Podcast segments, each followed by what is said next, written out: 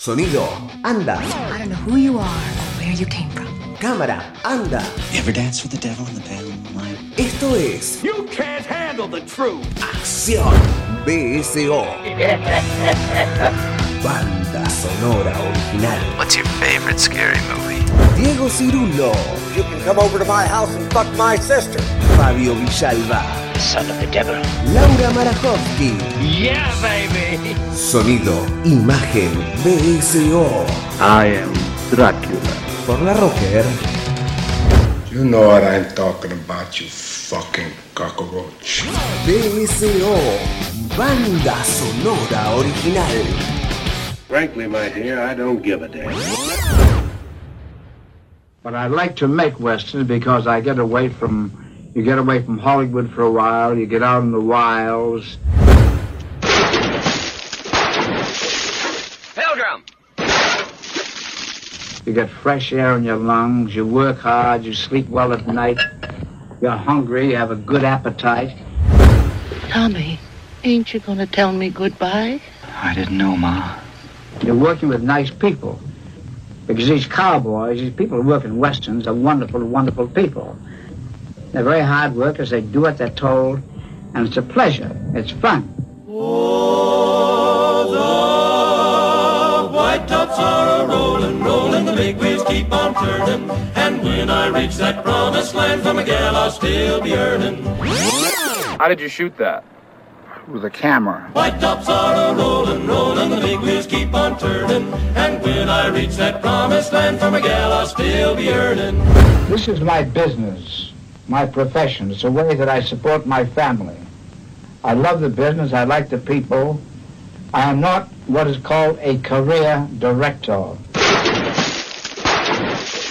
Cut. White tops are a rolling, rolling, the big wheels keep on turning. And when I reach that promised land from a gal, I'll still be earning. White tops are a rolling, rolling, the big Mi nombre es John Ford y hago películas del oeste. Eh, bienvenidos señores a una nueva edición de Banda Sonora Original, un nuevo jueves acá por la Rocker. En esta ocasión tenemos el primer especial del año, ¿sí? Eh, eso que tanto nos gusta hacer una vez por mes, que es dedicar el especial autores, ¿sí? Acá en Banda Sonora Original a un personaje específico del mundo del cine. Y ustedes lo habrán escuchado, tal vez identificaron la voz, algún fragmentito de película. Es el señor John Ford, recién yo lo decía. Eh, y vamos a tener un recorrido muy especial, ¿sí? Es uno de los más grandes directores que dio eh, el cine del siglo XX, ¿sí? Entonces, qué mejor, como siempre, que traer a algún especialista para que hable de este, este increíble maestro que ha tenido este, la industria cinematográfica.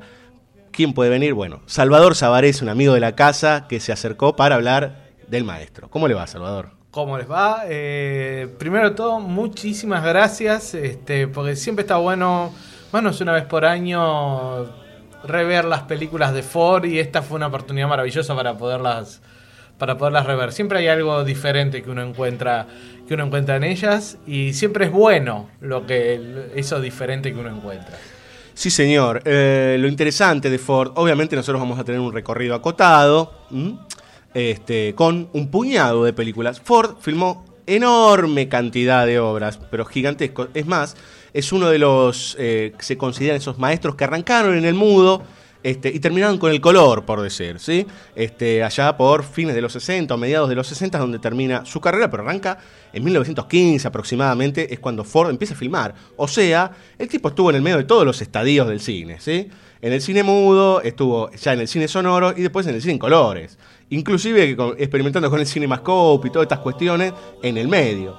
Un tipo que, por lo menos, la época dorada y la caída este, del, del cine de, de Hollywood, digamos, la vivió en plenitud. Exacto. Ford nació junto. Ford nació con el cine. Ford nació en 1895. O en- casualidad. En Maine. Es muy importante eso. Él nació en Maine, la provincia más, el estado más al norte de los Estados Unidos. De hecho, solo tiene límite, parece una parte de, uno la ve en el mapa y parece un pedazo de, de Canadá que solo se une a Estados Unidos por el sur. Y él venía de una familia de clase media, irlandesa, católica e inmigrante. Esas tres eh, fases, esa idea de clase media, la, la- la idea religiosa muy unido por lo católico, la idea de la inmigración y la idea de la familia, son cuatro temas que van a estar permanentemente en la obra de, de Ford. Sí, es interesante, aparte, nombrás estos ítems que tienen que ver con la familia, la tradición, la religión y demás. Eh, lo habrán escuchado recién a Ford, si eh, vale la pena traducir algunos fragmentitos. Dice, yo soy un hombre de negocios, o sea, estoy en el negocio, no soy un director de carrera. Era un poco mentiroso Ford. Exactamente, porque eh, si uno de los temas más eh, también más importantes de Ford, que es la dialéctica entre los, la realidad y, y la realidad y los hechos, la leyenda que se crea sobre esos hechos, Ujú. también se la podríamos aplicar a, aplicar a él. De hecho, eh, John Ford no era su verdadero nombre. Él Exacto. siempre llegó, él llegó a decir que su nombre era John Aloysius Oferna. Ajá. Así hablando, haciendo como una mala imitación del. Sí, eh, del- del- Convengamos de- que era, del era acento esa- el acento irlandés, del claro. acento irlandés. Él venía, su, él descendía de irlandeses, digamos, ¿no? Que inclusive hay una linda anécdota con respecto a sus padres, que eran del mismo pueblo, no se conocían y se casan en Estados Unidos, que se conocen allá. Digo, eh, todo esta, el jueguito que tiene Ford con respecto a lo, a lo mítico del propio personaje, ¿no? Exactamente. Y de hecho, finalmente, cuando después de mucho tiempo se revisaron papeles, se analizaron eh, certificados de bautismo y certificados de muerte, y final, eh, finalmente se descubrió que su nombre era John Martin Phillips. Exactamente, él decía "Of- Ofana o algo así, decía, no, Ofana, no nunca terminé de entender bien cómo lo pronunciaba este, Ford, porque era un tipo que tampoco abría mucho la boca, digamos, ¿no? Era como muy cerrado. Yo agarro un guion y lo hago. Punto. Exacto, No, no, no hay, ni- no hay ningún arte. Yo agarro un guion y lo hago. En realidad, el arte entre el guion y lo que termina haciendo es bastante arte y excede un montón al, al mero oficio. Exacto, muchas veces respondía con esta cuestión de por qué hacías tal cosa y por qué quería cobrar a fin de mes. Digo, él se quería sacar de encima cualquier tipo de explicación con respecto a su obra. Hay muy pocas entrevistas, entre las cuales, bueno, está el, el libro de John Bogdanovich, que se, se puede conseguir, que es un gran libro, donde lo entrevistó a Ford. Está el, el- está el dirigido por, en donde también habla un poco. Ustedes recién escuchaban esto de eh, cómo filmó eso, con una cámara. Digo, con su característica buena onda, este, Ford. Pero algunos lograron que explique y cuente alguna de sus experiencias con respecto a la enorme cantidad de películas que hizo. Y hay algo interesante que tiene que ver con el nombre. Porque él se acerca al cine, eh, y decime si me estoy equivocando, Salva, por su hermano. ¿sí? Eh, Francis, eh, su hermano era Francis Ford. Pero bueno, fue el primer Francis Ford. De hecho, había en su momento un actor, este. La remake no son solo de películas en Hollywood. Había un actor del cine mudo que se llamaba Harrison Ford. claro. Entonces, eh, él era el menor de la familia y eh, llegó a California siguiendo el mismo camino que habían seguido los, eh, la nación norteamericana desde la costa eh, del norte de la costa este al sur de la costa oeste. Siguiendo a su hermano, que era mucho mayor y que ya tenía un nombre como actor y como director en películas en California, en two reelers o en seriales, eh, a los cuales hacía fácil, generalmente más de 10 por año. Sí, los, los Two Reelers eran películas cortas, este, de dos latas. Este, que a veces eran seriales, digamos, eran películas cortas este, que se proyectaban, él decía, todos los martes se podía ver una en los cines locales. Este, Y se empezaba a filmar, se empezaba a filmar y al siguiente miércoles ya se empezaba a filmar la otra. Exacto. Eh, en las primeras películas, si uno revisa este, en, el- en la extensa filmografía de Ford, él firma como Jack Ford. ¿sí? Y después empieza el, el nombre, digamos, el mito de John Ford, el que va a ser tan recordado. digamos. Justamente eh, empieza a ser llamado John Ford, a, a principio empieza a él a firmar sus películas como John Ford a principios de los años 20, hay muy pocas películas mudas de él que se conservan, pero eh, comienza a firmar cuando él empezó en el estudio, eh, la compañía productora del hermano, la Vision, tenía eh, estaba asociada con Universal, que era la que le la que le distribuía las películas. Pero cuando cambia de estudio, es decir, cuando ya empieza su profesionalización como director a ser un director profesional, directamente ya empieza a firmar como John Ford. Sí, eh, de hecho eh, había algo también interesante. Le preguntaron si alguna vez había estado delante de cámara. Y sí, él había hecho de extra, había aparecido como algún cowboy por ahí. Y el otro día hablábamos con Salva de una anécdota muy linda con respecto a el nacimiento de una nación. Exactamente. eh, resulta que John Ford sabía que estaba que se estaba filmando esa película y fue a fue a ver y, y lo contrataron como extra. Y lo contrataron como extra justo eh, para hacer el momen- momento donde la cabalgata del Ku Klux Klan en el clímax de la película va a salvar a salvar a la heroína. Esas paradojas que tiene el cine donde en la película seminal de- del cine del cine como arte es una- es un panfleto Sí, racista de un mismo director que después, por ejemplo, hizo Pimpollos Rotos, digamos, otras cosas. Pero ya nos correremos, eh, iremos a Griffith en algún momento. Pero es interesante porque un par de directores estuvieron en esa película que es como el origen de todo. Exactamente, en el, en el piberío ahí de asistentes estaban eh, Eric von Stroheim, estaba Todd Browning, Sí, estaba Walsh también. estaba Raúl Walsh. Así que, que- que hizo del asesino de Lincoln, eh, de John. Wilkes Booth, que también lo eligieron así, como ese muchacho es alto y así como medio flaco, eh, tráelo, ese va a ser el que haga de- el asesino de, de Lincoln. Todos esos muchachos fueron los que después florecieron y se convirtieron, la mayoría, en grandes maestros del cine clásico, ¿sí? Lo que tuvo la suerte Ford y fue realmente de, de trascender. Él pasó, fue uno de los pocos eh, directores que pudieron trascender el mero oficio en una industria totalmente basada en, el oficio y llegar a niveles realmente de artista. Y cuando hablamos de artista, estamos hablando de artista como podríamos decir, no sé, un Picasso, Sí, señor. Sí, señor. Y inclusive muchos de los cineastas que vinieron después lo tomaron como un maestro. ¿sí? Se sintieron discípulos de todo lo que él eh, abrió en sus películas. Eh, y hablando de películas, vamos a arrancar con... Vamos a tener en algunos bloques un tándems, ¿sí? Un par de películas que tienen que ver con algún núcleo temático y en otros casos películas en particular. Antes de arrancar, 11 32 83 98 22. Este, ahí nos pueden dejar el famoso audio de WhatsApp. Este, lo recibimos, lo escuchamos y todas las sugerencias, saludos, lo que quieran, estarán ahí recibiéndose. Mensajes arroba larrocker.com.ar, si no nos buscan a nosotros como BCO La Rocker en Facebook o arroba BCO La Rocker en Twitter. Dos películas dos son las que arrancan, dos películas dos son las que inauguran, ¿sí? Este, y dos películas dos son fundacionales, en cierto aspecto, de una forma de ver a las figuras históricas y aparte de la historia, diría yo. Exactamente. Eh, la primera es ese clásico de clásicos realmente. Si hay una, una película que merece ese nombre, si merece el clásico de clásicos, deja de ser una, eh, una, una frase hecha, es por películas como La Diligencia. Bien, pero paremos un poquito, vamos a escuchar un poco de música, ¿sí? Vamos a escuchar parte de la banda sonora de Stagecoach, ¿sí? Y a continuación seguimos con este primer bloque dedicado a John Ford.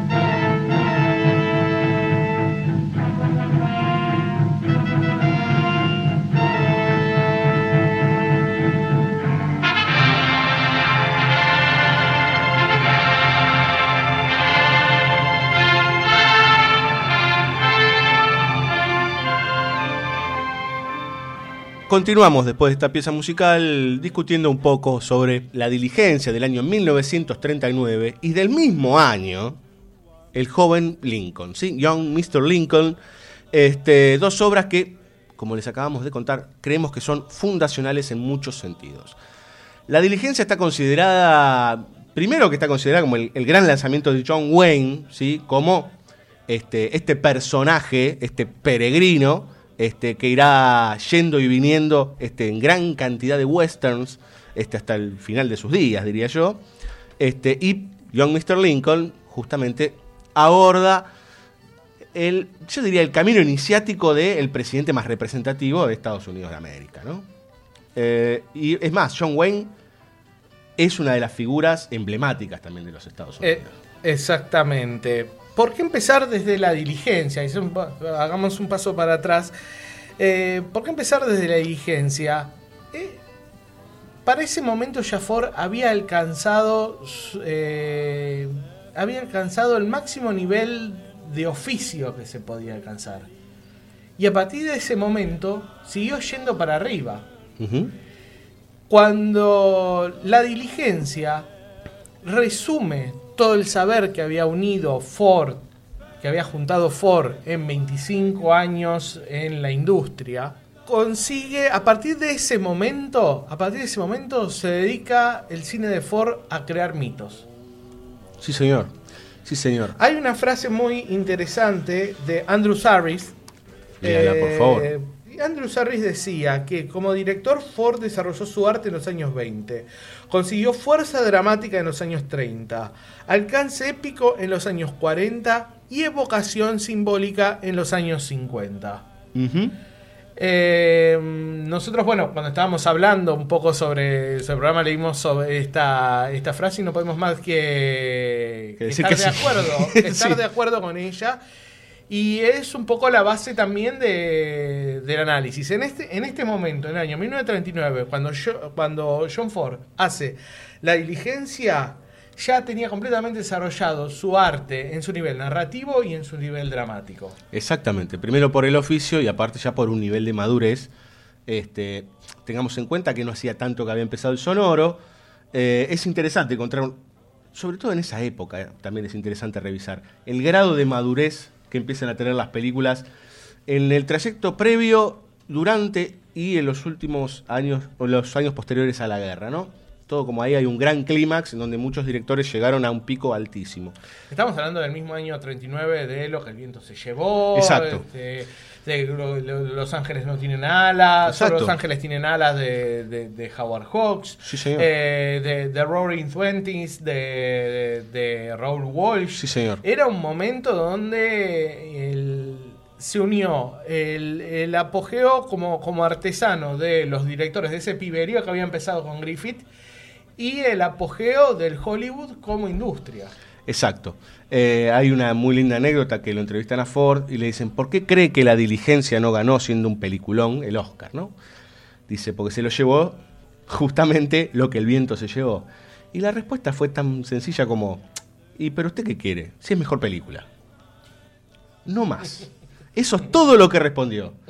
Si es mejor película, ya está, listo. No me lo gané. Al lado estaba John Wayne mirándolo con una cara, como diciendo, ¿de qué está hablando este hombre, por favor? Este, porque no había forma de, de comparar una película con la otra, digamos, ¿no? Una era una superproducción, súper compleja, no sé cuántos directores tuvo. Este, bueno, eh, y esta película que pensamos y creemos que es fundacional porque mira, ¿sí? Este, desde adentro la lógica del oeste. ¿Cuál era la lógica del oeste?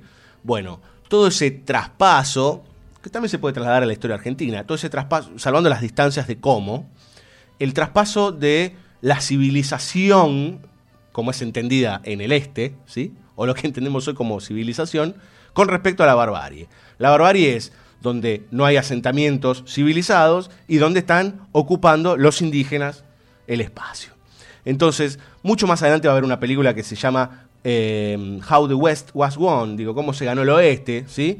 Este, porque justamente hay parte del mito norteamericano que tiene que ver cómo se ocuparon las tierras y cómo se convirtieron en la nación como ellos comprenden la idea de nación. Y aparte el pasaje de una nación joven a una nación imperial eh, más eh, sin la ingenuidad de la juventud. Hay una pérdida de la ingenuidad de los Estados Unidos como nación que está muy palpable en, eh, en Ford y, eh, y que se comienza a ver en la, en la diligencia.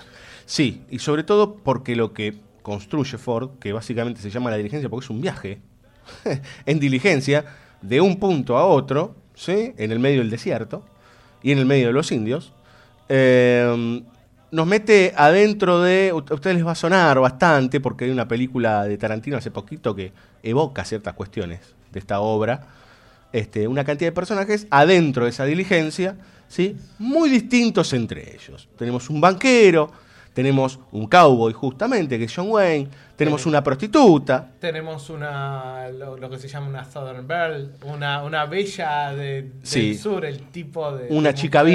bien, ¿sí? Exactamente. Una chica bien, este, y por ahí tenemos un vendedor de licor, que le dicen reverendo, y un médico.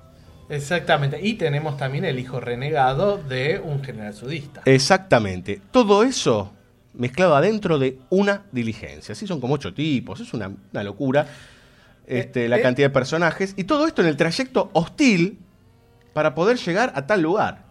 Exactamente, de pasar de tonto, de la ciudad de tonto, a Lordsburg, a la ciudad del señor.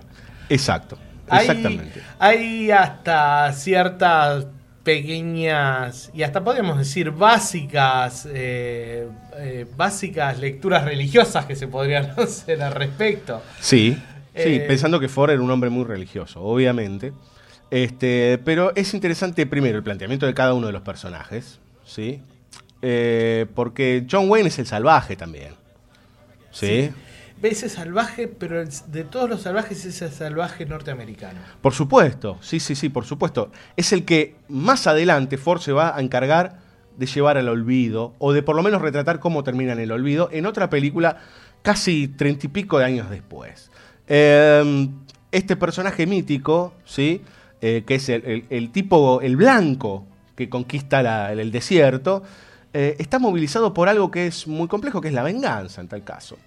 Acaba de salir de la cárcel. La movilización de la, la idea de venganza siempre es una idea muy fuerte, muy fuerte en Ford y especialmente en sus últimas eh, películas Ford la pone totalmente, es, es- pone totalmente en crisis eh, esa, esa noción. Y termina finalmente diciendo de que no se puede elaborar nada a partir de la venganza. Sí, Y- totalmente. Totalmente. Bueno, eh, si ustedes ven la diligencia van a ver cómo termina. De hecho, él es, interesantísimo, ¿no? Porque uno lo primero que dice es juzgar por un tipo que va a matar por venganza, pero por otro lado se identifica con ese tipo, porque en realidad es el personaje más completo en todo sentido. El resto, la mayoría, excepto la mujer de la que él se enamora, que es una prostituta, eh, son bastante detestables, en su mayoría, ¿sí? Este, sobre todo el banquero. Eh, siempre la mirada de Ford sobre los banqueros eh, fue muy fue muy cáustica. Es muy difícil encontrar un banquero eh, un banquero justo. Casi no hay no hay banqueros buenos. en- No. No, claro. Ford. Podés encontrar militares maravillosos, pero nunca un banquero bueno. Exacto, por lo menos en los militares, da a entender Ford a lo largo de su trayectoria, tienen honor. Claro, tiene la pero no tiene nada, el banquero no tiene nada y siempre usa al mismo actor, al mismo actor para hacer de, banquero y aparece siempre con, su sombrero tí- típico. Este, Hay un, hay un plano que lo identifica al banquero que es terrible. ¿eh? Eh, cuando empieza la película o a los 15 minutos, tenemos la cara del banquero cuando sabe que puede haber riesgo por su capital, ¿no? Y una- un primer plano terrible, terrible. Ya nos damos cuenta enseguida, enseguida que ese tipo, uf, se la- es el tipo que solo piensa en la guita, nada más. Y todo el trayecto está pensando en la guita. El que no piensa en la guita y que piensa en lo demás es Lincoln. ¿sí? Exactamente. El presidente, a ver, es el presidente más famoso de los Estados Unidos, claramente. ¿sí? Eh, es el símbolo de los Estados Unidos. Pero no estamos ante una película histórica. Porque no cuenta eso Ford. Curiosamente, eh, el joven Lincoln eh, basa todo su sistema narrativo en algo que uno reconoce más en Hitchcock que en otros que que en un director como, como Ford. Estaría dispuesto a reconocer más en Hitchcock que un director como Ford. Que es que los espectadores sabemos más de lo que los personajes saben. Y es en esa diferencia de saberes donde le- la película consigue tensión. Claro, el famoso suspense. El famoso- pero en este caso es un suspenso histórico porque los espectadores de 1940 sabían perfectamente qué iba a llegar a ser Lincoln y la película habla de mucho antes que Lincoln incluso, eh, incluso se dedicara to- 100% a la, a la política. Exactamente, se llama justamente el joven Lincoln porque nos ponen este muchacho de Michigan, si no recuerdo mal, este, que un día, por varias tragedias familiares, decide agarrar un caballito y se va a un pueblo a oficiar de abogado. ¿sí? Con lo que se puede entender de abogado, un tipo que tenía muy pocos recursos, tenía libros, leía, se instruía, este, pero no estamos hablando del abogado que iba a la universidad ni nada por el estilo, sino que un tipo que se instruía y trataba de defender a la gente. De hecho, eh, y por otra parte, lo muestra como un personaje muy. Los, yanquis- los estadounidenses tienen una palabra muy down to earth. Una persona muy de. que no está. está muy ligado con la comunidad, está muy ligado con las. Este, con, con, eh, con las costumbres del pueblo. Es, es parte del pueblo y lo sobrepasa. Eh, de hecho, de gran parte de la primera hora de la película se dedica a ver cómo él es bueno haciendo actividades manuales. eh, hay toda una secuencia, una extensa secuencia de una especie de, de, de kermés, de, fe- de festival, donde él consigue talar un árbol.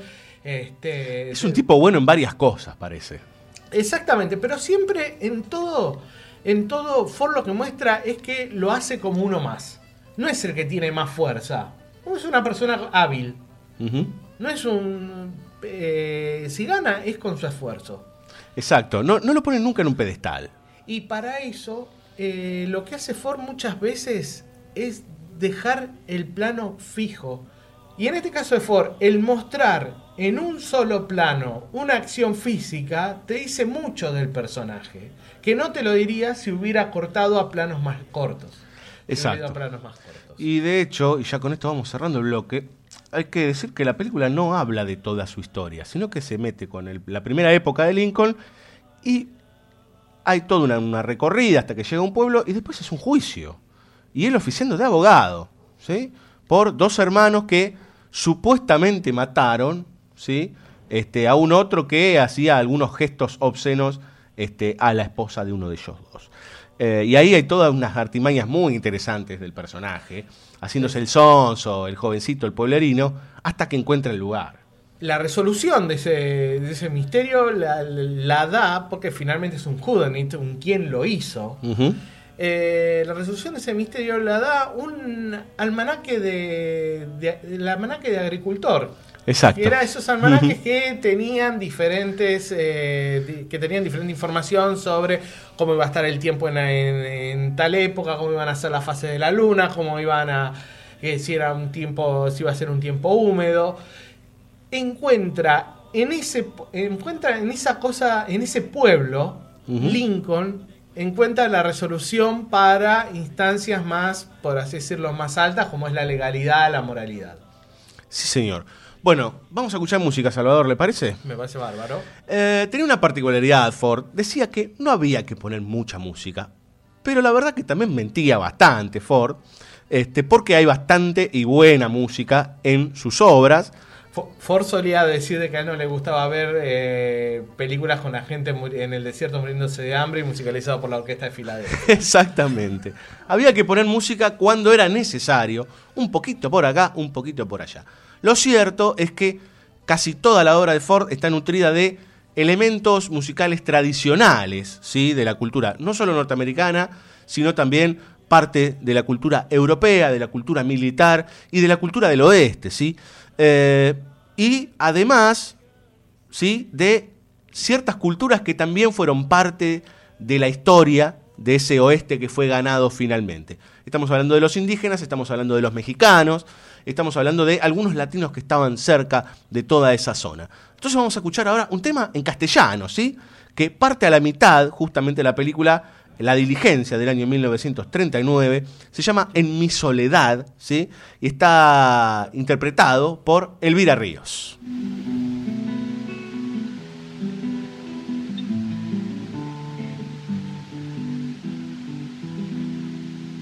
al pensar en ti,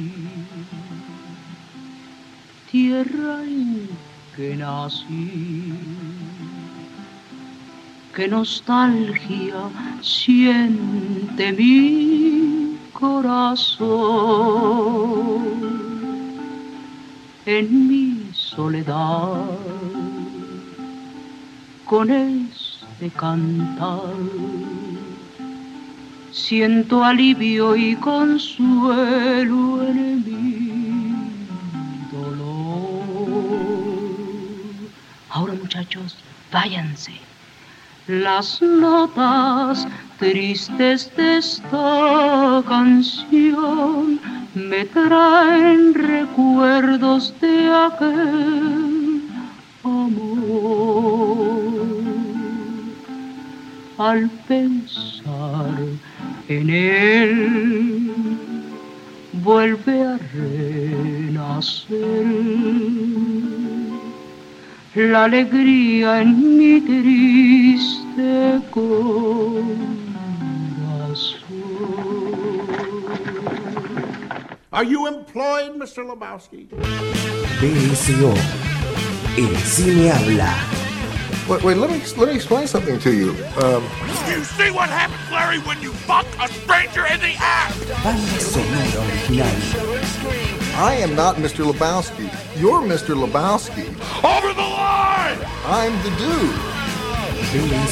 Am I wrong? So that's what you call me, you know? Uh, that or uh, his dudeness or uh, duder or, uh, you know, El Duderino if you're not into the whole brevity. Fucking Nazis. They were Nazis, dude? Oh, come on, Donnie. They were threatening castration. bsoradio.com.ar Por la Rocker. Sooner or later they get me for one thing, if not for another. Until then, Tommy, you're not even to kill nobody. no, Ma, not that. That ain't it.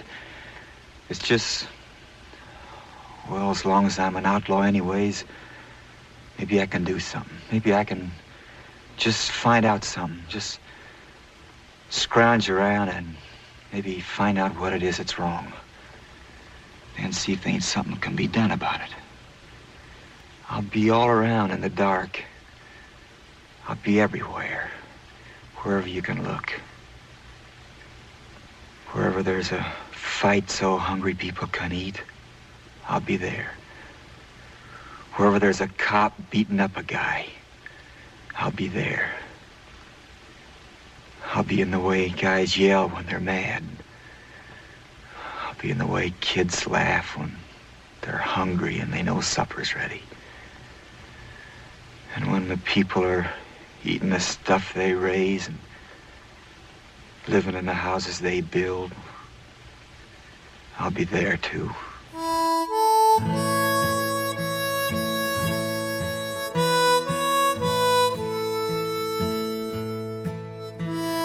Lo que acaban de escuchar es una de las más grandes escenas de John Ford en toda su historia, creo yo. Eh, es parte de Viñas de Ira, ¿sí? del año 1940, y la música que escuchan de fondo ¿sí? es, algunos la llaman Red River Valley, ¿sí? es una canción tradicional eh, que utilizaban las campañas cuando iban eh, para el norte, para el lado de Canadá, y los tipos muy tristes, ¿sí? este, muchas veces en los fogones, cantaban o tocaban esta canción. Tiene varias versiones, se le dice cowboy song, ¿sí? Porque tiene que ver con estos tipos que iban dando vueltas con los caballos, y a veces se iban muy lejos, etcétera, etcétera, etcétera. Muy típico, ¿sí? De las temáticas que tocaba John Ford, y este tema se va a repetir en varias de sus películas. Inclusive en una película de guerra de la que vamos a hablar en el siguiente bloque. También es muy, es muy de Ford eh, que este tema musical sea tocado solo por un pequeño acordeón. Exacto. Eh, el acordeonista es Danny Borsighi, es el hermano de Frank eh, un director de Hollywood, también del piberío donde salió, salió Ford, esos directores que empezaron en la década del 10. Y de hecho a Danny Borsighi eh, Ford siempre lo ponía en todos sus, eh, sus rodajes, en Ujú. usa- siguiendo una costumbre que venía del cine mudo, donde él estaba en todo momento tocando y cuando tenía que hacer, dependía el, el- tono de la escena, él tenía un tema musical que tocaba antes de empezar a rodar, pa- rodar para tener a todo el equipo técnico y a todos los actores con un mismo estado, de- un mismo estado de ánimo. Claro, para armar cierta atmósfera, digamos.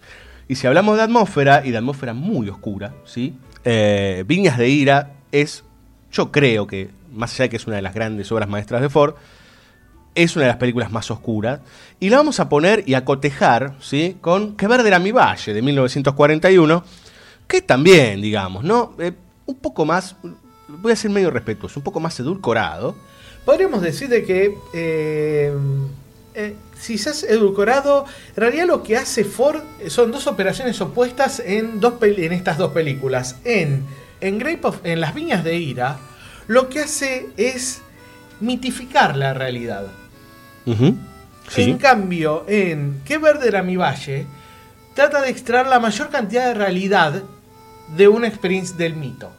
Exacto. Eh, para que se entienda, las dos películas las pusimos juntas, porque las dos tienen que ver primero con la familia. Primero y principal, que es uno de los elementos que siempre le preocupa a Ford, ¿no? Como elemento constitutivo de la vida de una persona es la familia. Los padres, los hermanos, el respeto, ¿sí? Eso por sobre todas las cosas. Y por otra parte las cotejamos porque ambas dos hablan de la clase trabajadora. Uno, la clase trabajadora en la Norteamérica, ¿sí? explotadora, ¿sí? el comienzo de las corporaciones y la opresión hacia el obrero. Y la otra, algo similar, ¿sí? pero en Gales, si no recuerdo mal, este, que mucho tendrá que ver con sus padres, ¿sí? este, que vinieron de allá. eh, y la relación de este, estos mineros, esta familia minera, ¿sí? con aquellos que son los dueños de la tierra.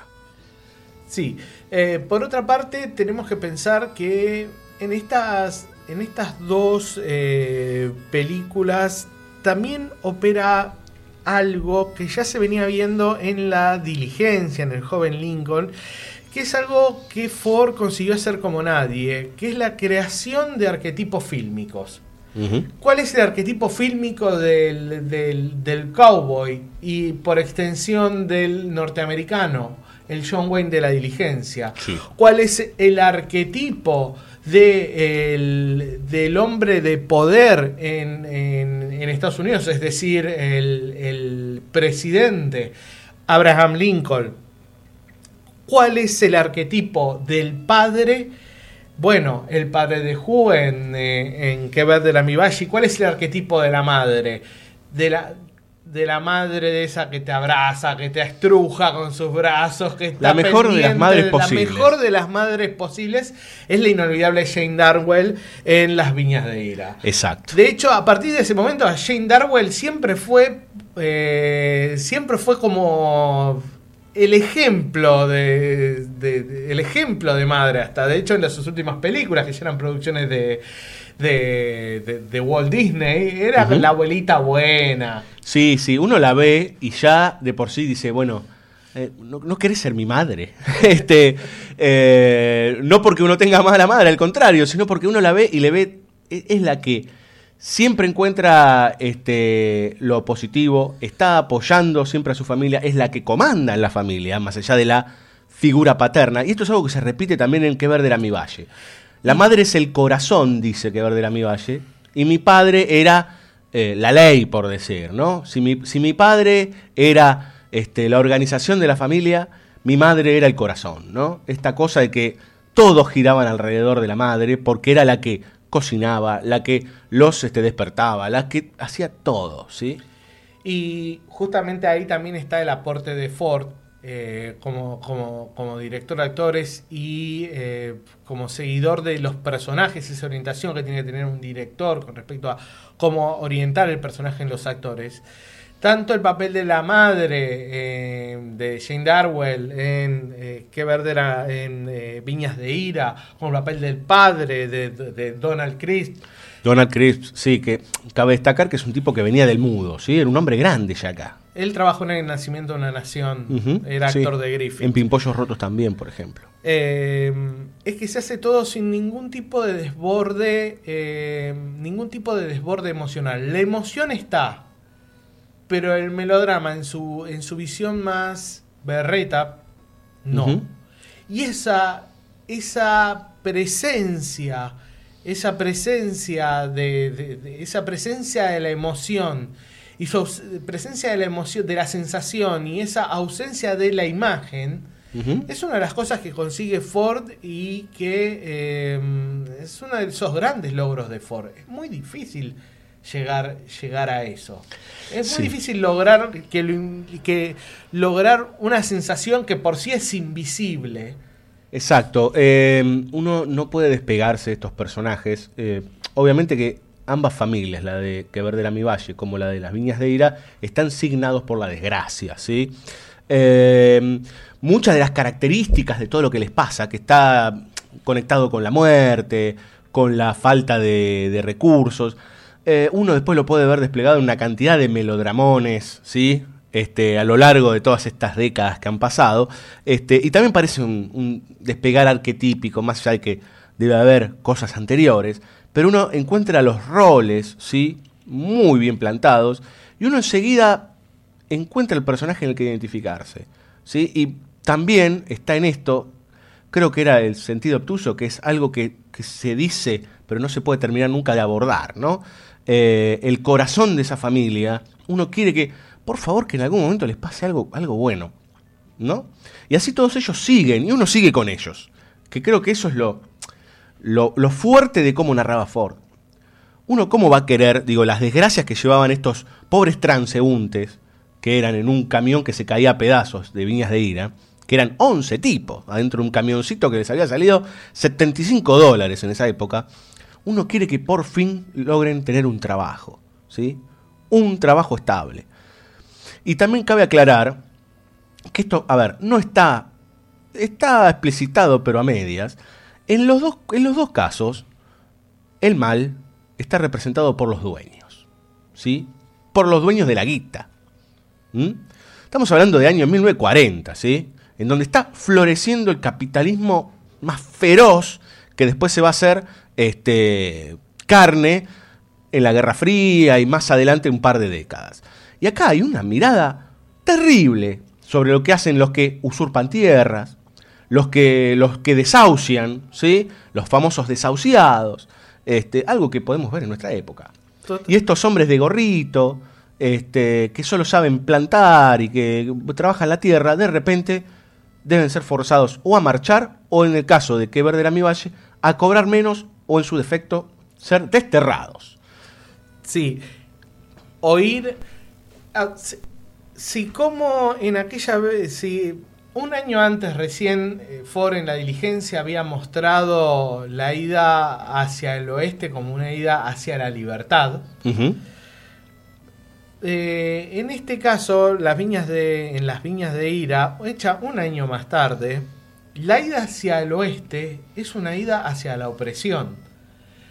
Eh, toda la segunda parte de la película, que es la llegada a esa tierra prometida de trabajo que es California, Sí, señor. California está mostrada literalmente como un estado policial, donde permanentemente en las bandas sonoras escuchamos sirenas, gritos, golpes, este, tumultos, donde tienen que vivir en, eh, tienen que vivir en, en las villas miserias de aquella, de aquella época que realmente el tono documental que tiene la película hace que no haya ninguna diferencia entre la villa miseria como se veía en ese momento que cualquier villa miseria que uno puede ver en, en nuestro país. Sí. O vivir eh, literalmente en campos de concentración. Sí, Donde salían de trabajar, donde lo- por lo único que salían de su casa era para trabajar, volvían ahí, como tenían que comprar en los en las proveedurías que tenían las compañías y estaban en todo momento hostigados por los guardianes. Sí, señor. Sí, señor. Eh, estaban todo el tiempo hostigados por los dueños de la tierra, por decir, los que tenían la plata. ¿sí? Y estos pobres tipos no tenían escape. Y hay algo interesante en el cine de Ford, que después podemos seguir desarrollando, es que la mayoría de sus historias hablan de tipos que están en movimiento. ¿sí? Son historias en movimiento, que van hacia algún lado. En el caso de estas dos películas, ¿sí? sobre todo en, en Las Viñas de Ira, hay un movimiento constante, ¿sí? por necesidad. Y en Que Verde era mi valle, el movimiento es obligado, porque en el momento que les dicen ustedes están con el sindicato, entonces los echamos, los tipos deben tomarse un barco e irse a lo que se conoce comúnmente como hacer la América. El tema es que mm, todo el tiempo, sobre todo la más oscura de las dos, que es este, Viñas de Ira, plantea que hay muy poca salida, pero así todo hay que seguir aguantando. En Ford siempre también opera la dialéctica entre lo social y lo individual.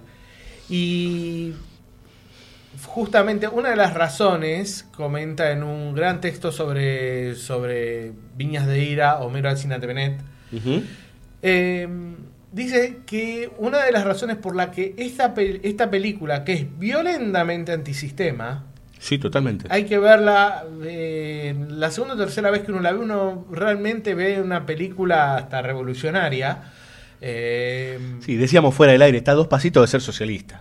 comunista. Y fue bancada por los bancos. Exactamente. Justamente una de las razones que fue es que el guion, eh, el guion se, des- se, des- se despega de esa, de esa sociedad a partir de replegarse en las vivencias de los eh, las vivencias personales en el individuo. Entonces aparece la madre, aparece en ese momento el padre, aparece Tom Joad, aparece el, aparece Muley, el, el- eh, aparece Muley que es un, eh, un amigo de Tom Joad que no quiere salir de, de- de- no quiere ser desalojado, aparece el reverendo Casey que ha perdido la fe y son todos personajes inolvidables. que ese reverendo Casey, con esto ya cerramos el bloque, eh, me hace acordar a un, a un cura tercermundista.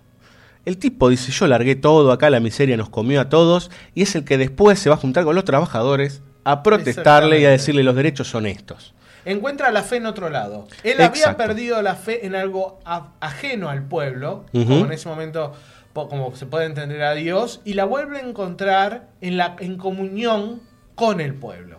Muy bien, señores, y sí, eh, vamos a escuchar ahora una canción que es eh, fabulosa. Sí, Alfred Newman creo que es parte de la gran historia del cine clásico de Hollywood, ha compuesto grandes piezas, sobre todo en la etapa dorada, eh, y a continuación, ha estado en varias películas con Ford, obviamente, Eh, a continuación vamos a escuchar justamente de Qué verde era mi valle, así como arrancamos con Viñas, cerramos este bloque con eh, la pieza inaugural, digamos, el, el main theme, ¿sí? De Qué verde era mi valle.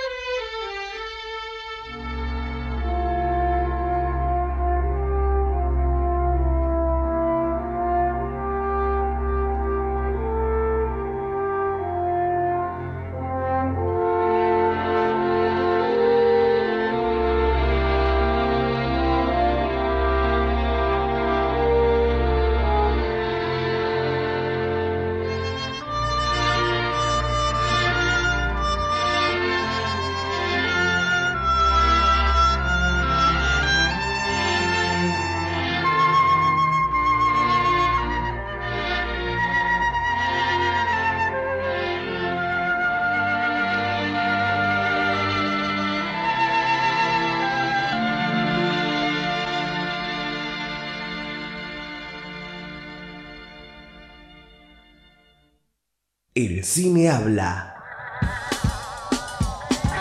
Al amanecer del 6 de septiembre de 1930, cerca de un millar de efectivos militares, formados principalmente por cadetes del Colegio Militar y de la Escuela de Comunicaciones, se pusieron en marcha desde el Palomar a las órdenes del general José Félix Uriburu. El objetivo, el derrocamiento de Irigoyen. BSO. Una dama, según cuenta Manuel Galvez, dijo que el general era más grande que San Martín, porque había echado a los radicales, unos canallas y chusmas, mientras que San Martín había echado a los españoles que al fin y al cabo eran personas decentes.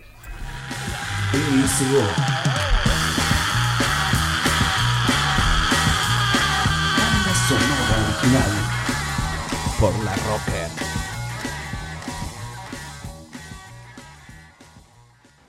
Finest young men in the world. We bring them here, train them, teach them duty, honor, country, then send them out to be killed. I'll have no more to do with it.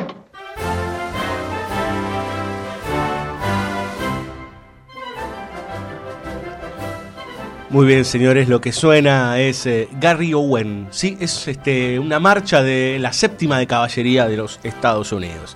Eh, gran parte de la música y marchas que, que se inventaron en, parte de lo que fue el siglo XVIII, siglo XIX en los Estados Unidos, eh, sobre todo en el siglo XIX, tienen que ver con un tipo llamado John Philip Sousa. Este no es el caso, pero alguna vez habrán escuchado la, la música de Crónica, por ejemplo, ¿sí? Barras y Estrellas, la, la pieza de Washington Post. Todas esas las compuso este señor, que era hijo de portugueses y alemanes y que además era parte de la Marina, ¿sí? De los, era un marín, en realidad, de los Estados Unidos. Pero ¿por qué estamos escuchando esto, Salvador? ¿Será porque vamos a hablar de la etapa del señor Ford con lo militar?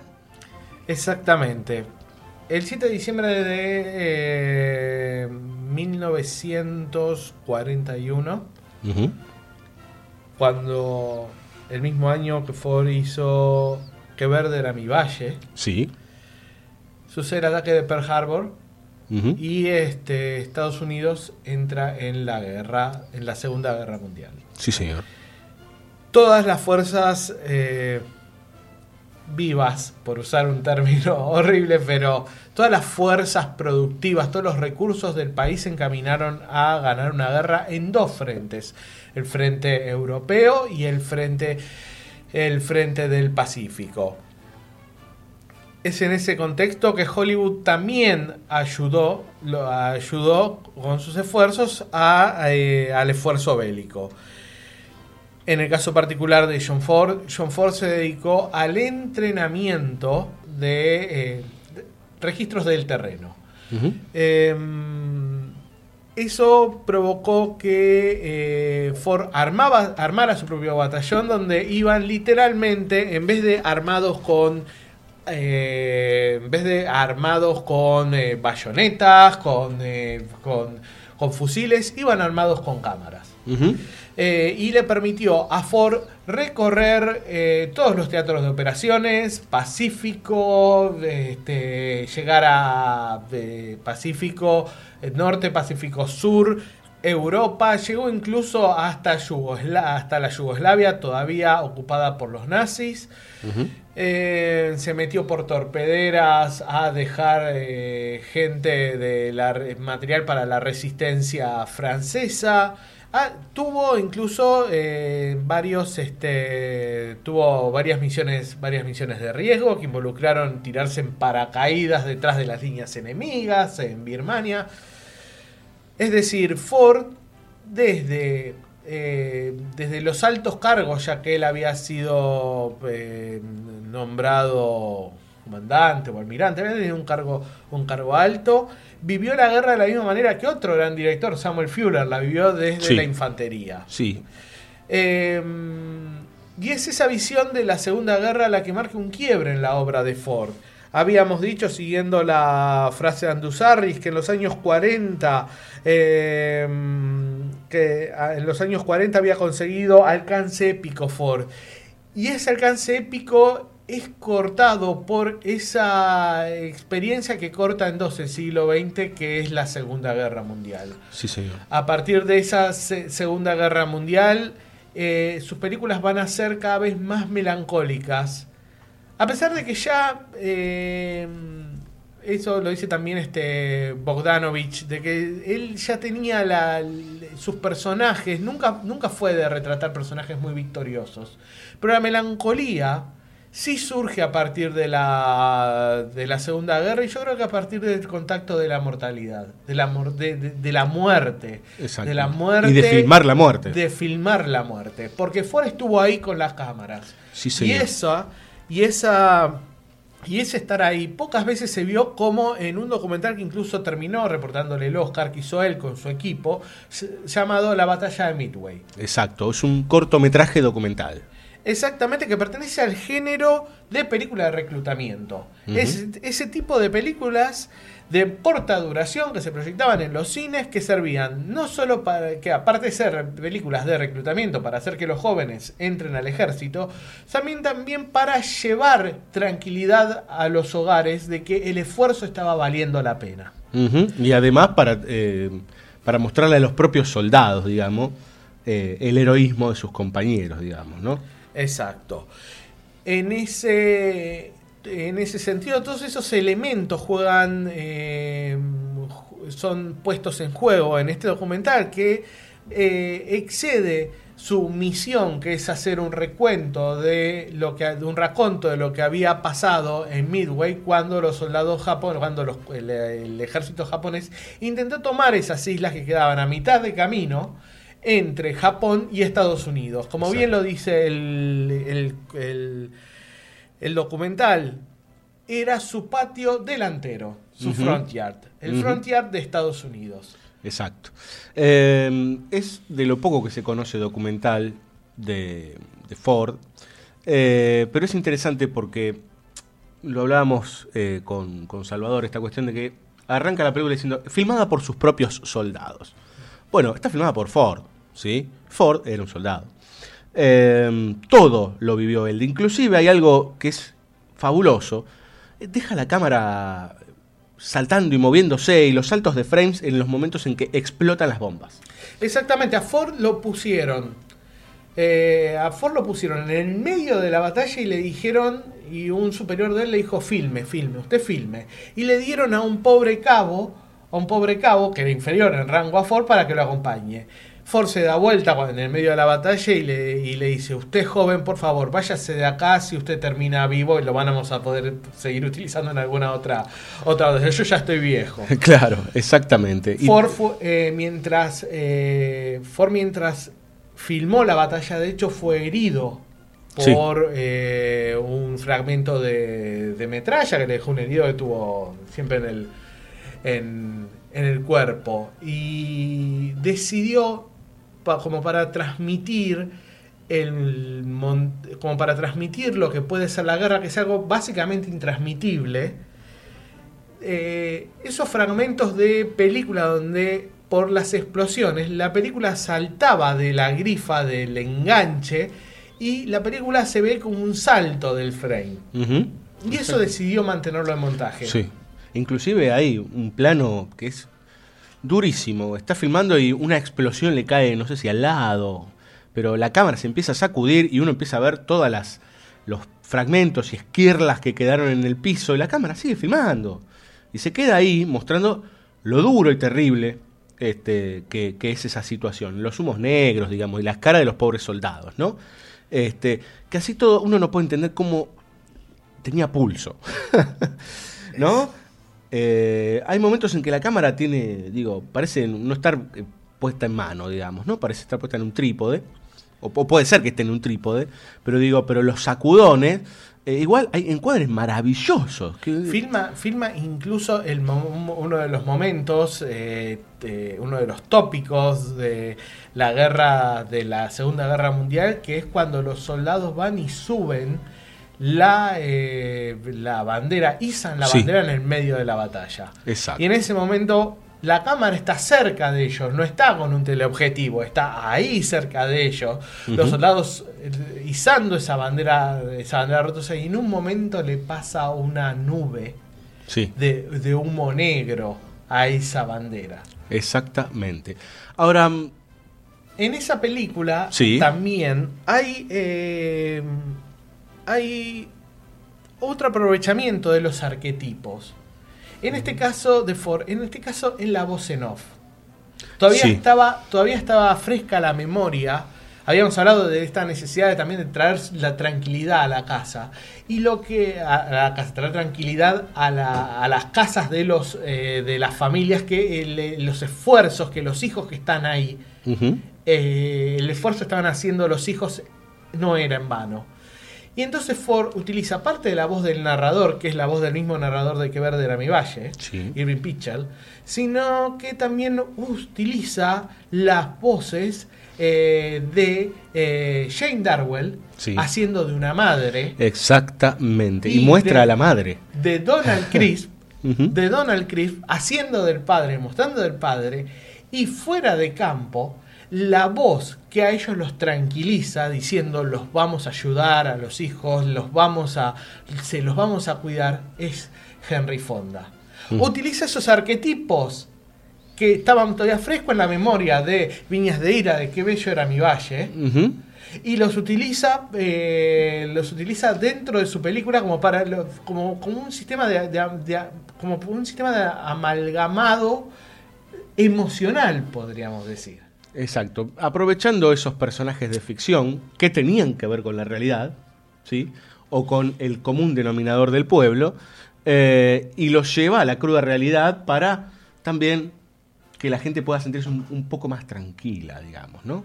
llevarla Eh, así a terreno a terreno común a terreno a terreno conocido Sí, e inclusive mostrando imágenes de otros personajes, o- que serían lo- el padre y la hermana de uno de los soldados, este, de estilo documental, que entendemos que está todo completamente ficcionado, digamos, ¿no?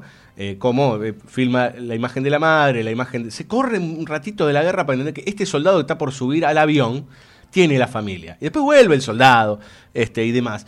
Em, es muy interesante lo que vos acabas de decir, porque también lo que hace es, a partir de los de eso, consciente de- de- del rol que tuvieron esos personajes, eh, los toma como estamento para la narración.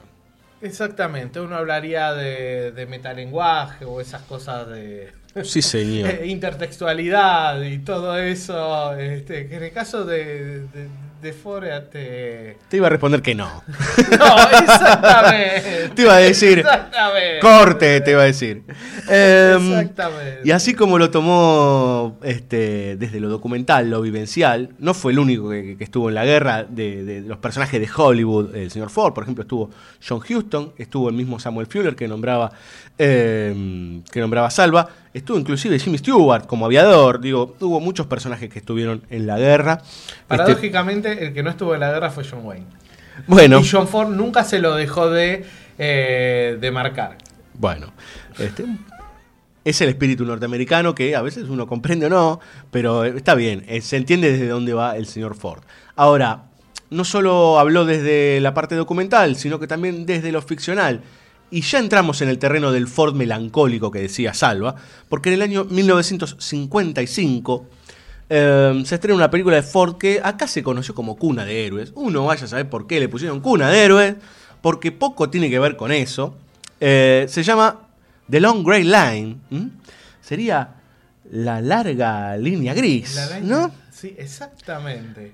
¿De qué va esta película? Bueno, un instructor de un instructor de origen irlandés o irlandés que llega a West Point, ¿sí? Y se pasa toda su vida siendo el segundo del instructor mayor, ¿sí? Que es el Master of Arms. ¿Cómo es, eh, Salvador? eh, Master of the Sword. Master of the Sword. The Master of the Sword, sí. Es la historia realmente de una persona muy chica en un momento para los Estados Unidos glorioso de, su- de la formación de, de esos militares.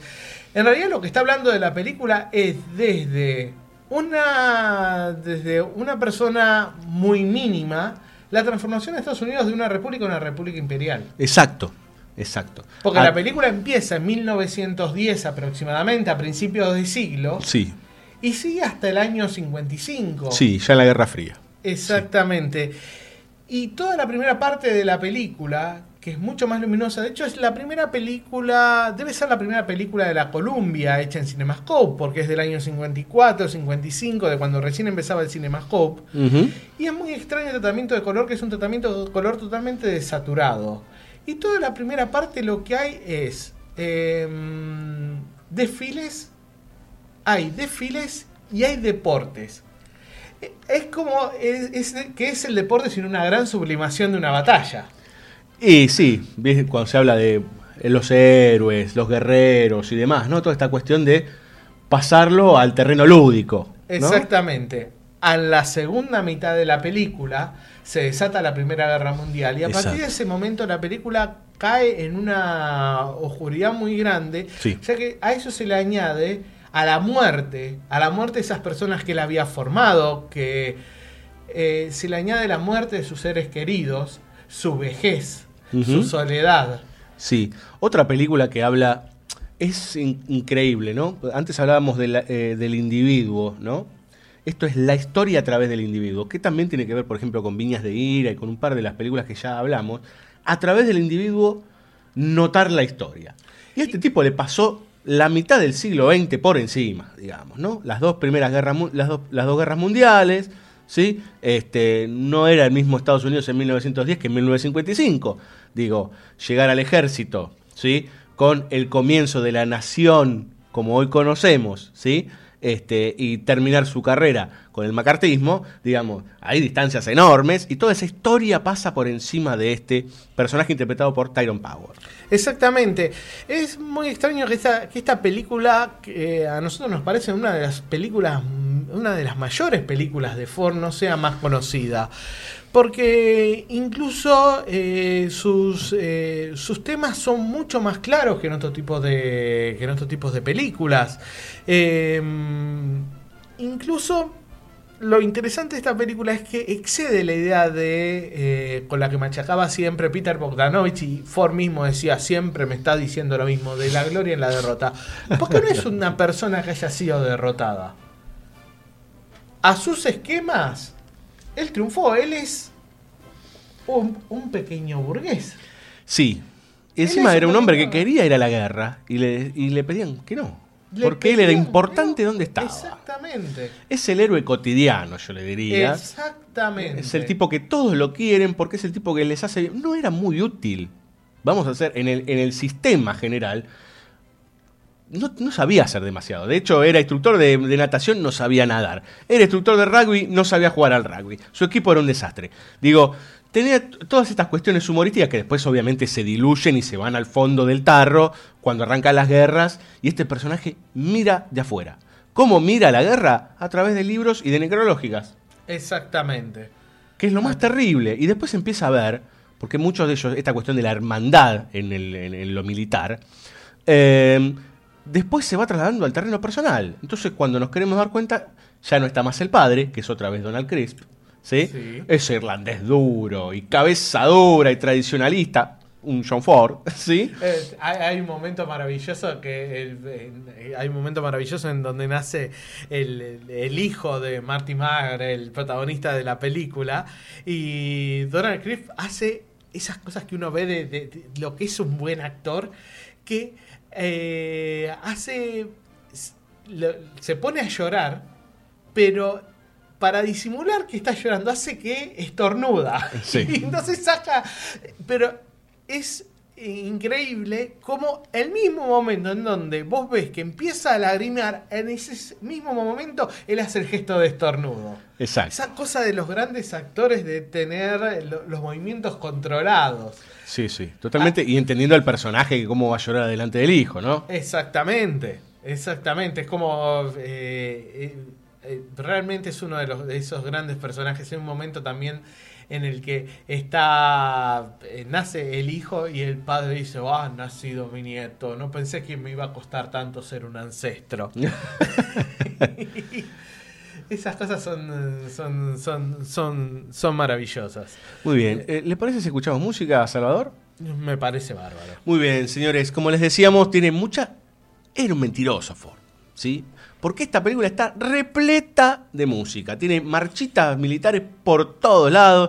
Eh, era medio, medio mentiroso el maestro. Pero eh, haciendo honor a esta película, vamos a escuchar una pieza que está en parte compuesta por Morning Stoloff, ¿sí?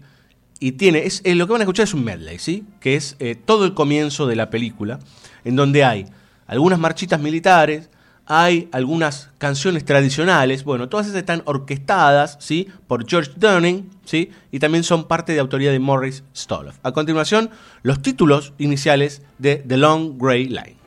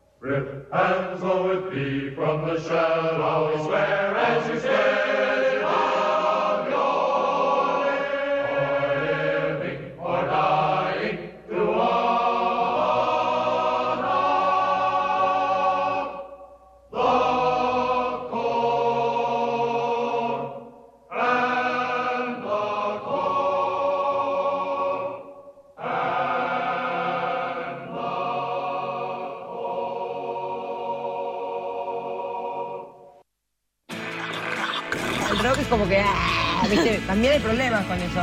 Pero digamos que mantiene una cosa como de niño, como de que no me importa nada, no me importa nada. La Rocker, la red social del rock. Recuperemos el Cine Teatro Urquiza, Parque Patricios de pie, por la arquitectura, la cultura y nuestra identidad barrial. Firma, apoyá, resistí. Búscanos en Facebook, Cine Teatro Urquiza, en Twitter, Cine Urquiza, Cine Teatro Urquiza, Parque Patricios de pie. Emprendimiento necesita una mano. Necesita una mano. Intertexto. Consultora cultural. Te simplificamos la vida administrativa, contable, impositiva, de organización financiera y de gestión. Intertexto.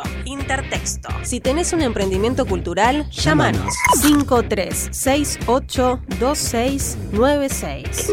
53682696 o visitanos en intertexto.com.ar. Intertexto, consultora cultural. Descubrí el hosting ideal para tu sitio y sumate a la plataforma de servicios más avanzada de Latinoamérica, elserver.com. Elserver.com. Web hosting profesional. Contra la prohibición, me planto. THC, la revista de la cultura canábica. Todo sobre marihuana. En todos los kioscos.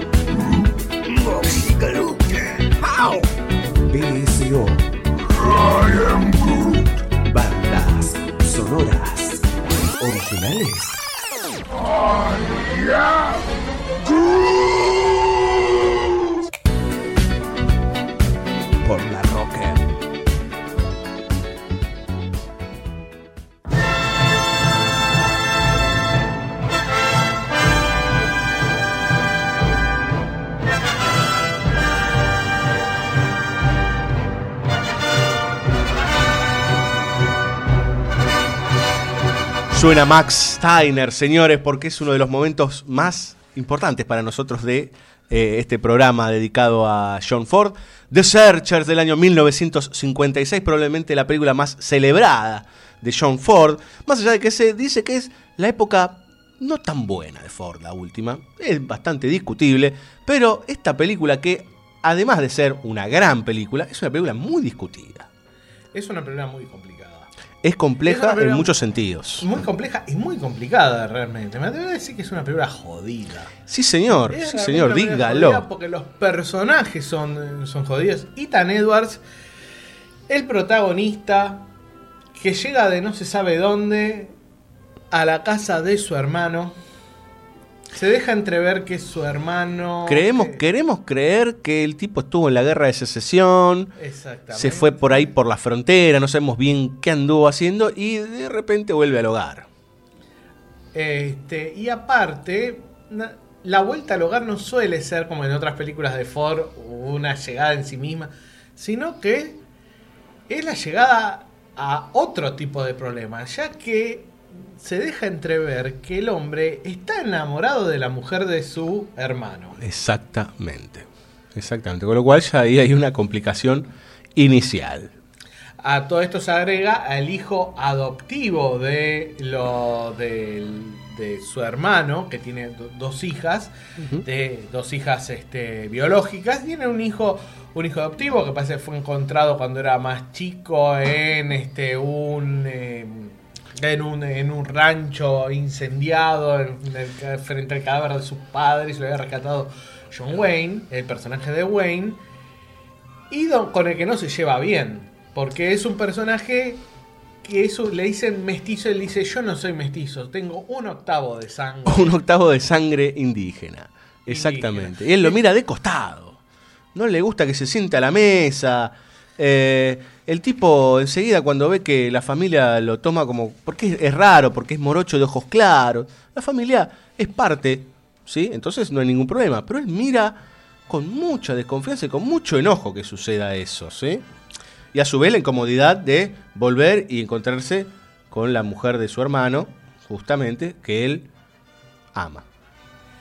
Justamente mm, en esta, en esta película comienza un proceso, por eso quizás está de la valoración que muchos tenemos por las, eh, las- la última parte de la carrera de Ford, ya que eh, empieza a torpedear todos y cada uno de los eh, símbolos que él ayudó a levantar con su cine. Exactamente. Cada uno de los símbolos y arquetipos y situaciones que él ayudó a institucionalizar a través de sus películas, él las empieza a bombardear, torpedear, destruir y cualquier otro adjetivo Bélico. violento, bélico que podamos elegir porque realmente son películas este, violentas y, com- y complicadas. Y, e inclusive eh, yendo en contra de muchos de los ideales que promulgaban películas anteriores de Ford. Y esto yo creo que tiene que ver con dos cuestiones. Uno, el Ford posguerra, ¿sí? Es otra persona, ¿sí? Claramente. Él dice, no, no, no. Es claro cuando uno lo ve en sus películas. Y por otro lado, que es el final, ¿sí? El western se habla que tenía, tuvo tres etapas. La primera etapa que tenía que ver con el mudo, ¿sí? Decayó un poco, pero levantó cuando volvió el sonoro. Ahí aparecieron lo- los grandes directores. este, inclusive Ford que venía del mudo, y ahí empezó a levantar inclusive con, se dice que The Stagecoach, ¿sí? Es una de las películas que hace resurgir al género, lo refunda, y ya para la década del 60, el cine estaba en otra etapa, ¿sí? Entonces también había una decadencia clara, primero del sistema de estudios, ¿sí?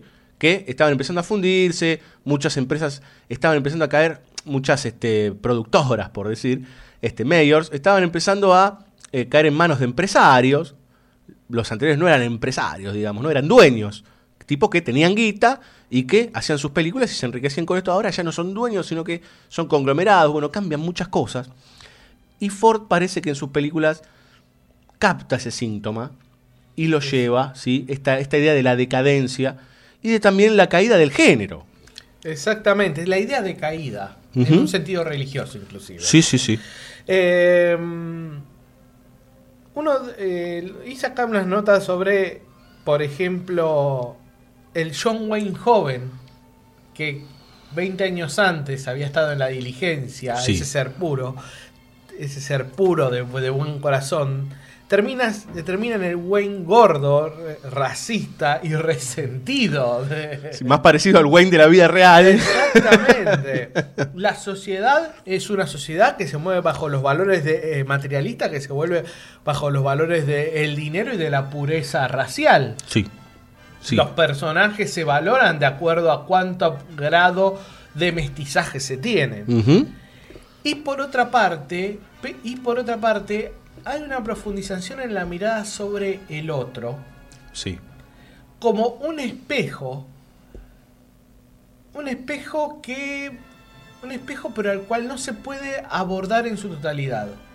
Y en este caso particular, eh, Ford eh, habla del indio. Y el indio, a partir de The Searches, empieza a ver vis- ser mostrado como un otro, que es un espejo que nos devuelve nuestra mirada, pero no puede ser totalmente aprehendido por eh, el hombre blanco, por así decirlo. Sí. De manera que el negro no puede aprender, eh, perdón, el negro, el indio no puede aprender el- a la- al hombre blanco porque son, son dos otros. Exacto. Son culturas y completamente se empieza a trabajar con un juego de espejos que en el caso de The Searchers eh, llega a niveles realmente este, patológicos, podríamos decir. Sí. Para aclararle a los radioescuchas, la historia es la siguiente. Vuelve John Wayne al hogar de su hermano, está su familia, parece que hay una amenaza india. Cuando van hacia esa amenaza, es una trampa ¿sí? de los propios indígenas para eh, atacar ciertas viviendas. Entre esas viviendas está la del hermano con este, sus dos hijas y su mujer, y parte de esa familia muere, ¿sí? el hermano y la mujer que la ama, y eh, pareciera en un principio que se han llevado ¿sí?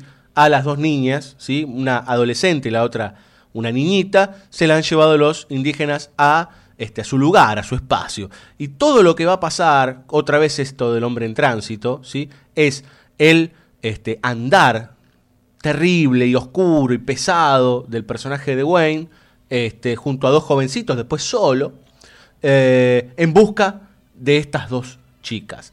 Eh, obviamente hay una sed de venganza muy fuerte, porque lo que en principio parece ser un rescate grupal, porque varios lo acompañan, el tipo dice, a mí no me importa nada, si ustedes quieren váyanse, este, yo voy a seguir hasta las últimas consecuencias. Y ahí es lo que sucede, que bien vos decís, Salvador, que es cuando se encuentra con el otro. Cuando se encuentra con el indígena y entiende por qué pasan las cosas, ¿sí? Esta famosa cuestión de banalizar el mal y entender que los indios son malos porque son malos, es una, una gran mentira, porque ahí es donde uno empieza a entender, ¿sí? El accionar del otro. Y al mismo tiempo, eh, y al mismo tiempo, y eso a mí siempre, hace años que vengo viendo la película y ya desde muy chico, cuando la vi la primera vez, a mí siempre me había impresionado que no necesariamente es hacer que el otro sea una persona agradable. No, claro. No, no, no, no. No, no, no. Eso sería supuesto. la cuestión de aprehensión, de la apropiación, de, Sí. de- de traerlo, de, Sí, de claro. traerlo. El otro es un otro. Hay una línea divisoria Sí. y la gran tragedia es nunca poder cruzar esa línea. Exacto, nunca poder terminar de comprender del todo, digamos. Y que ese otro, lo único que podemos hacer es verlo como en una re- re- relación espejada. Exacto. O sea, Ford eh, en las sus últimas películas, une a todos en la gran tragedia que es el ser humano. Sí, señor. Sí, señor. Que ahí es cuando entra en lo simbólico que bien decía el texto. Exactamente. Él eh, termina, eh, termina bombardeando todos esos símbolos. Sí. Una vez que, que se repliega sobre su propia obra y se vuelve... Y al tomar esa conciencia, esa conciencia de el armado de un símbolo, en el fondo el armado de un artificio, es que surge una de las comparaciones más insólitas que se han hecho sobre Ford por parte de uno de los grandes, de, de uno de los grandes, es decir, de uno de los más señeros directores modernos de la historia, que fue que es Jean-Marie Straub, que en plenos años 70 dijo que el cine de Ford era un cine experimental y para ser este para ser más preciso, él dijo que era un cine brechtiano. Y curiosamente, si uno aplica, y esto estamos siguiendo un pensamiento de Tag Gallagher, que realmente es un pensamiento bastante para, para seguir, es una línea, linda manera de, de verlo, ah, de ver el, el- cine de Ford y revaluarlo con miradas actuales y ver hasta qué punto puede, puede seguir, teniendo, seguir teniendo validez, no ser una pieza de museo. Hay una tabla donde Bertolt Brecht en los años 30 hace establece una diferencia entre el teatro dramático ante el que él reacciona y el teatro épico que él propone. Por ejemplo, el teatro dramático, y en este caso podríamos hablar, de, en este caso lo podríamos aplicar al cine precisamente, y podríamos ver cómo el cine de Ford aplica para muchas de las características del, del teatro, del teatro del cine épico. El ci- teatro dramático se basa en el argumento, mientras que en el épico se basa en la narrativa, en el discursir narrati- en el discurrir de la narración. Por otra parte, el teatro dramático trata en todo momento de implicar al espectador en la trama, mientras que el teatro épico hace del espectador un observador. Y siempre en Ford hay, eh, incluso en cuadro, hay elementos mediatizadores de las situaciones, hay barreras, hay ventanas, hay marcos que separan a los personajes del frente de la acción. Por otra parte, eh, por otra parte, el teatro dramático le eh, provee ya de sensaciones pre, prehechas. En este, eh, pero en este caso, eh, el teatro épico fuerza al espectador a tomar decisiones y nosotros siempre, en las mejores películas de Ford, estamos sometidos a una tensión moral, narrativa, temática. En todo momento hay una, eh, hay una tensión que no se puede, eh, que, que no se puede destensionar, no se puede solucionar. Y es una de las razones por las que las películas todavía sigan teniendo vigencia. Por otra parte, podemos decir esa situación de Ford de armar la, narración como en pequeñas viñetas y sketches, casi como sketches autónomos, donde, donde elimina la relación de causalidad de- del teatro dramático que viene, del, de- de- de- de- que viene de Aristóteles, y en realidad para basarse en una concatenación de escenas que cada una vale por sí misma. En The Searchers, por ejemplo, la llegada de los indios al final de la película no vale a- por ningún acontecimiento causal.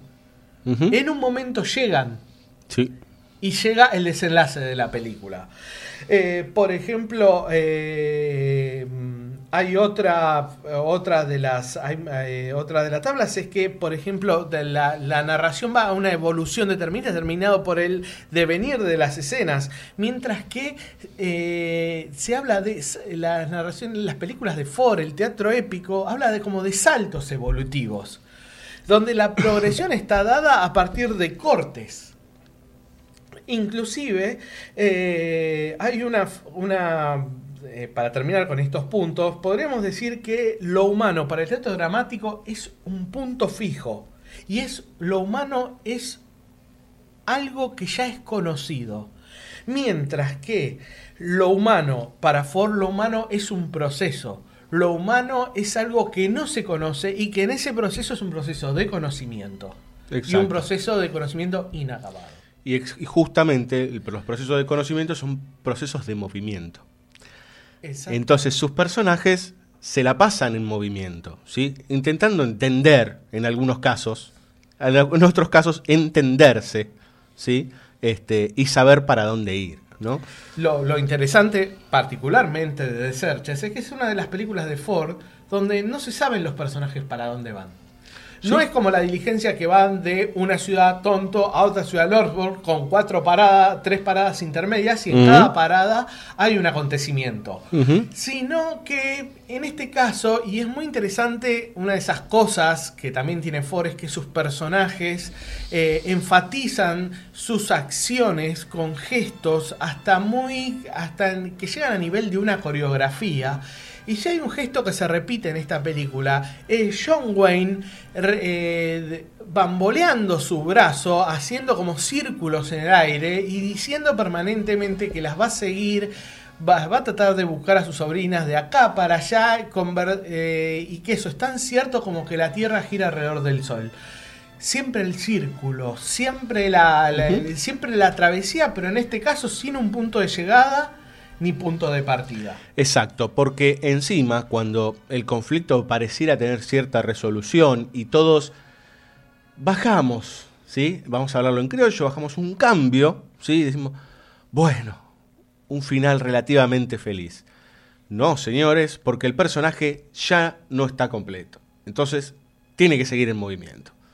Hay algo que se perdió y que por más que haya cumplido con cierta parte de su cometido, tiene que seguir. Tiene que seguir. Y hay una famosísima toma, ¿sí? Que es un reencuadre justamente de el marco de una puerta, este, que em- así empieza la película y así termina. Exactamente, la película empieza con una eh, empieza con la pantalla en negro. De repente va entrando la luz en la pantalla que es por la acción de una puerta que estaba en el encuadre y que se va abriendo, estaba en el centro del encuadre. La cámara se acerca en un traveling hacia esa puerta abierta, descubriendo el pasaje, el pasaje de, que, de- del desierto. Y a lo lejos se ve la figura de John Wayne, de Ethan Edwards. Al final, una vez que ya está terminada la, la acción, todos los personajes vuelven a entrar a, vuelven a entrar a una casa. Sí. La queda de vuelta en el, en el marco, en el centro del cuadro, John Wayne en profundidad, con el desierto detrás, se da vuelta, empieza a caminar hacia el desierto y la puerta se vuelve a cerrar y, la, y el cuadro vuelve a quedar en negro. Exactamente. Y de ese cierre, eh, uno queda bastante anonadado, digamos, porque sabe que lo que viene, lo que puede llegar a venir, lo que uno imagina, no es más agradable. Exactamente, pero en este, pero eso lo vamos a ver en una película posterior de Wayne. de- Exacto. De, John Ford. Si Pero- con esta película bombardeó, tiroteó, este, puso la artillería, en la película que viene, prepárense porque puede llegar a, es una bomba atómica sobre el género. Vamos a escuchar música, Salva, ¿le parece? Por favor. Muy bien, señores, vamos a escuchar a, yo creo que uno de los este, grupos preferidos de John Ford, que son los Sons of Pioneers, ¿sí? Los hijos de los, de los pioneros, ¿sí? Con un tema que justamente se llama como la película, The Searchers. What makes a man to What makes a man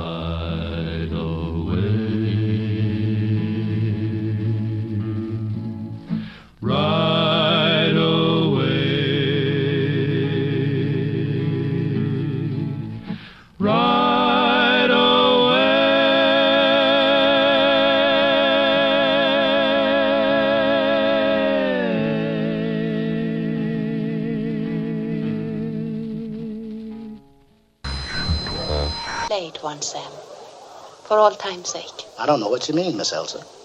Play it, Sam. BSO. You're saying this only to make me go. I'm saying it because it's true. Inside of us, we both know you belong with Victor. You're part of his work, the thing that keeps him going.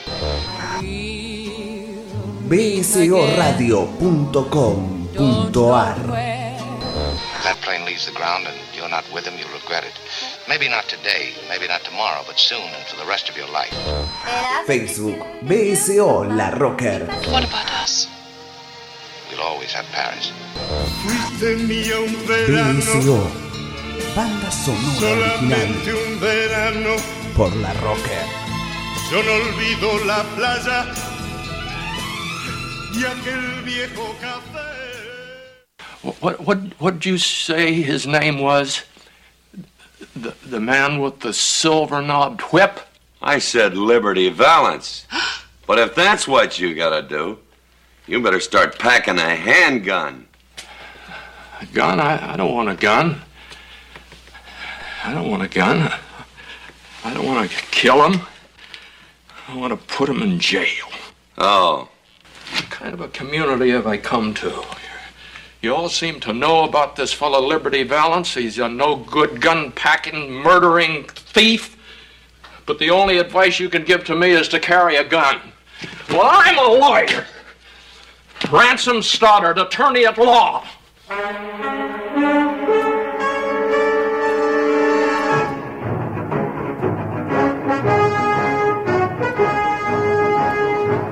Muy bien, señores, y con esta pompa, ¿sí? con esta fuerza, arranca The Man Who Shot Liberty Balance. ¿sí? Un disparo en la noche, es como se la conoció aquí. Rarísimo también. Digo, mm, bueno, tiene que ver un poco con la trama. Pero por ejemplo, The Searchers se le puso Centauros del Desierto, ¿sí? O Más Corazón que Odio. Eh, varios títulos en el habla hispana para las películas de Ford. Eh, decíamos que lo anterior era tirarle el ejército encima a todos sus arquetipos y creaciones de décadas anteriores en, en Ford. Bueno, acá estamos en presencia de un arma de destrucción masiva, eh, porque es, yo creo que, una de las películas que se encarga de, de decir el oeste ya no existe más. Y nunca existió.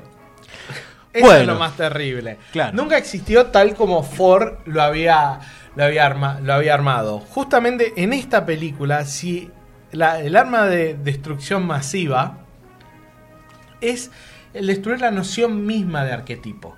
Que Ford, había, que Ford lo había creado. No hay un arquetipo. No hay una leyenda. No hay. eh, no, no, no hay un mito. Eh, por lo, en, dura- en The Searchers, el cierre de la puerta al final de la película permitía que John Wayne todavía siguiera siendo un centauro del desierto. Exacto. Acá vemos el final de un centauro del desierto. Sí, señor. Y por eso es tan desolador The Man Who Shot Liberty Balance. Una película donde Ford utiliza todos los elementos visuales y sonoros, o sea, todos los elementos cinematográficos para la comprensión simple, clara y precisa del mensaje que tiene que transmitir el guion. Sí.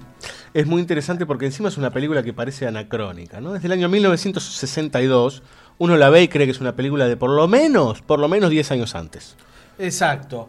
Blanco y negro, filmación en el backlot, el backlot del estudio donde están los típicos decorados del oeste para películas. Pocas salidas al, pocas salidas al exterior, pero igualmente eh, llega a un nivel hasta de abstracción.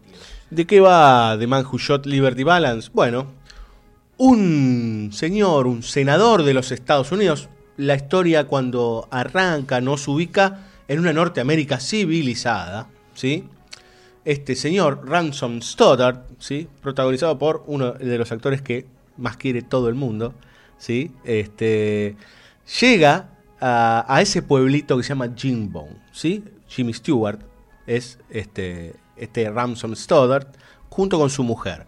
Llega en tren y se encuentra con personajes que alguna vez tuvieron algo que ver con él. Muy misterioso, el tipo dice que viene un entierro de un tipo que nadie conoce, ¿sí? Del borrachín del pueblo era. Claro, porque todos dicen, ¿y este quién es? No la verdad que nadie lo conoce, o era como el, el tipo, viste, como una especie de ya perdido en la historia. Bueno, muy bien, entonces el senador, este personaje con mucha congoja, al lado del cuerpo de su amigo, decide contarle a la prensa, ¿sí? Porque hay, hay un personaje muy interesante que le dice, yo soy un periodista eh, responsable y quiero saber para que nuestro pueblo sepa. Este, y él dice, si su pueblo quiere saber, yo le diré la historia. Y le cuenta ¿sí? la historia del hombre que le disparó a Liberty Balance. A partir de ese momento nos encontramos con un Ransom Stoddard muy jovencito que llega al lejano oeste en serio. Y una de las cosas geniales para ver la maravilla de lo que es este, de lo que era James Stewart. James Stewart tenía 53 años cuando hizo del joven Ransom Stoddard. Y uno se cree que tiene 20 y pico de Sí, años. piensa que tiene 30, como No, mucho. Como mucho. Sí, totalmente, totalmente. Está más cerca de la edad del otro personaje, del senador en, en su actualidad, este, que de ese jovencito flacuchito este, y desgarbado que... Es como un chavo va en la letra. Claro, exacto. Digo, eh, en el momento que nos plantamos en el lejano oeste, entendemos, yo creo que entendemos casi todo. Porque lo que va a suceder a continuación son las peripecias de un abogado, ¿sí? Esto es como inexistente, digo, ¿qué- por, por qué tiene que haber un abogado en el lejano oeste? ¿No? Para empezar, ¿no? Y esto es lo que le dice en cuanto se encuentra con su, el que va a ser su amigo a, continuación, que es John Wayne, ¿sí? Tom Donifon es el personaje, y le dice, este, pero usted, abogado, ¿qué hace acá? ¿No? Todos esos libros, ¿para qué? Usted tiene que portar, que es lo que decía justamente el personaje recién que lo escuchábamos en la apertura del bloque, usted tiene que tener un arma, porque acá no hay ley, no hay nada, gracias a que tenemos un sheriff. ¿Sí? Acá los hombres arreglan las cosas a lo guapo, ¿sí? Como uno entiende o conoce el mito del, de- de- del lejano oeste. A partir de ese momento son las peripecias de un tipo que no quiere usar las armas contra Liberty Balance, digamos, que es el, el mal, por decir, ¿sí? Un forajido, ¿sí? Un, que es muy interesante también, porque ese forajido, ese mal, ¿sí? Ese tipo que no tiene, eh, no tiene ley, pero tiene precio. Sí. Eh, Y que tiene aparte es- esos nombres, esos nombres parlantes tan queridos por Ford, por más que fueran unos chistes medio. esos dos que están atrás, evidentes. es- lo- Eh, tiene dos tipos atrás. eh, el balance la libertad. Sí, claro, sí, sí, es, es muy, muy, el nombre ya es muy conflictivo, este, pero este tipo, más allá de que es un forajido que no tiene ley, responde a los grandes ganaderos poderosos. Volvemos a la misma discusión de un par de películas anteriores de Ford, pero acá la discusión no se da estrictamente por eso, sino que la discusión se da por la civilización y la barbarie. Ese es el punto central de The Man Who Shot Liberty Balance, en donde, bueno, ¿qué pasa? ¿Qué gana? Esta famosa frase de la pluma es más fuerte que, que la espada y demás, va por ese lado. No hay ningún este es civilización y barbarie. Punto. No hay. No hay digamos, elementos que te distraigan de ese, de, ese conflicto. Sí, es que uno entiende todo el tiempo que el problema. Hay dos conflictos ahí dando vueltas: uno amoroso y otro que tiene que ver con una cuestión social. Eh, pero el conflicto central, que es este, es el de quién gana, digamos, si el hombre de ley o el hombre de fuerza, ¿sí? El hombre de fuerza no lo quiere nadie, pero nadie tiene, vamos a hablarlo en criollo, nadie tiene los huevos para enfrentarlo o para pegarle un tiro, ¿sí? El que se puede equiparar a él es Tom Downey que es el personaje de Wayne. Otro hombre de fuerza. Otro hombre de fuerza, pero que poco le importa. Bueno, vendrá Liberty Balance, lo pararía un poquito, le frenaría un poco el carro, pero nada más, ¿sí? El otro lo va a encarar, porque en definitiva, el abogado lo que viene es a encararlo. O y sea, viene a organizar. exacto. Ento- eh, porque el abogado no solo eh, antes de ser abogado, en el pueblo y en pocos días es mozo, Sí, es, maestro. es maestro y es periodista. Cada vez más va pasando de eh, profesiones cada vez más este cada vez más sofisticadas, y estoy haciendo un gesto de Sí, las comillas. este, de sofisticada, pero también profesiones más liberales y más, or- y más organizadas. Ujú. Eh, en ese sentido es, es muy interesante que el fragmento en la escuela de, de la escuela él les está enseñando una parte de la Constitución Nacional, Sí. de la Constitución de Estados Unidos. Cita a Thomas Jefferson, si no Sí, recuerdo mal. Exactamente, y no solo eso, sino que en, que en, en cuadro se ven, eh, en una película totalmente despojada, se ven dos cuadros, que son los de, que son los de Abraham, el de Abraham Lincoln y el de George Washington. Claro, padres fundadores, digamos, Los- o padres los fundamentales. padres fundadores de, de la patria. Eh, por otra parte, yo quería eh, añadir un poco que eh, toda esa charla, todo ese recuerdo que tiene el senador Stoddard eh, de, lo- con los periodistas se hace en lo que sería en ese momento un garage, por así decirlo, Sí.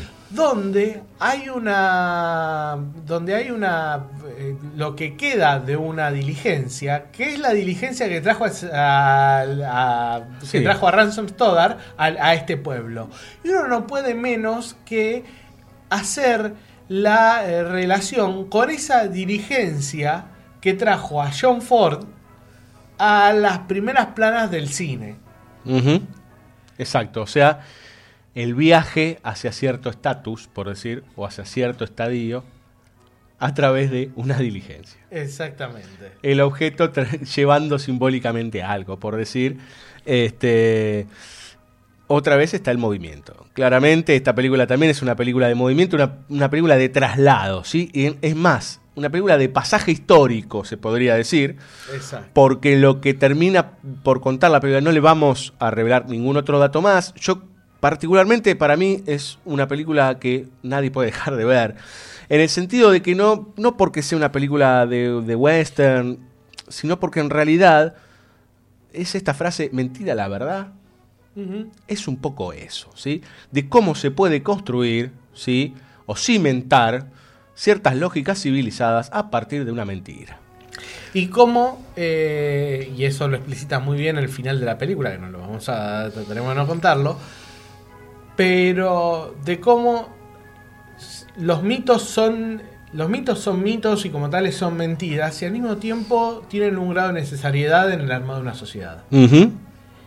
Y al mismo tiempo es mentira y al mismo tiempo son necesarios, al mismo tiempo es mentira, al mismo tiempo es necesario. Se crea de vuelta esa tensión que es lo que hace que, repetimos una vez más, las películas de Ford tengan eh, total actualidad en cualquier, eh, en cualquier situación donde uno la vea.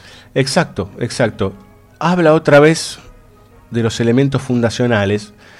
Y acá, y con mucho pesar, y yo creo que el plano final de la película, el anteúltimo, les diría yo, en donde el senador y su mujer se van en el tren, eh, se miran tristemente, es el final de una época. No solamente una época en el universo autónomo de la película, es el final de una época en el cine. Es una película que tiene una tristeza sublime, una tristeza total, y que tiene que ver, sobre todo, por un director que se despojó de un montón de cosas y que se dio cuenta que ya hay un montón de cosas perdidas.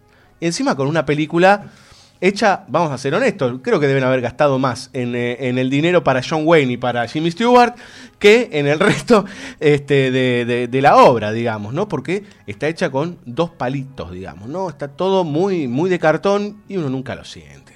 Totalmente. Digo, porque- aparte quizás esa que sea que sea de cartón añade en esta película añade. En otras te, te- te- te saca de la película pero en este caso te te, añade porque es todo tan teatral que volvemos a lo a lo brechtiano. En todo momento esto es una representación en todo momento es una representación y usted espectador piense. Exacto.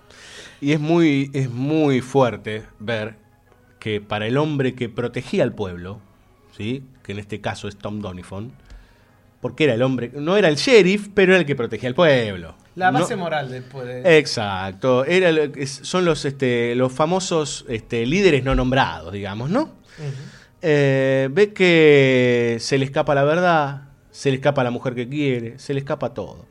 Eh, como también se le está escapando de las manos al pueblo el progreso, porque se le viene encima, ¿sí? Eh, y yo creo que el puntal de ese progreso, ese progreso hay que tomarlo entre comillas, digamos, ¿no?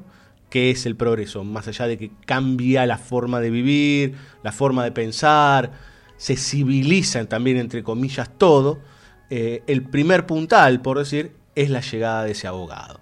Es la llegada de ese personaje que viene del este, donde ahí, bueno, fue la independencia, donde estuvieron los políticos, donde está Washington, donde están los big shots, como dicen ahí en la película.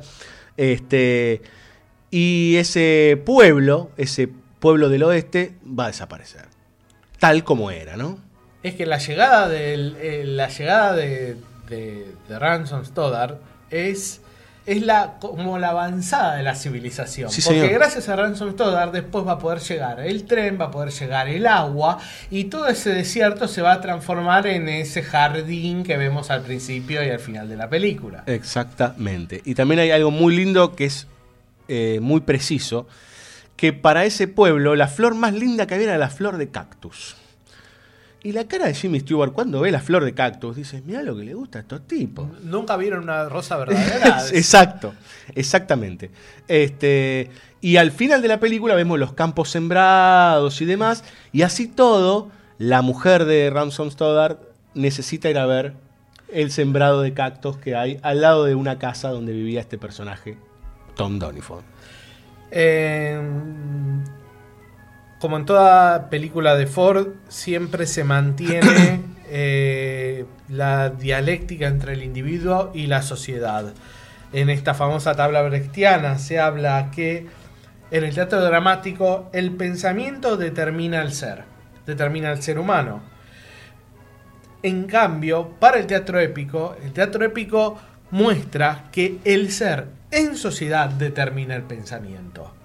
Y hay una frase acá de Andrew Sarris que, resume perfectamente lo que, es lo que es el cine y la grandeza de John Ford, diciendo que su estilo se ha desplegado casi milagrosamente en una doble visión de un episodio con toda su inmediatez vital y también con su imagen recuerdo fundamental en el horizonte de la historia.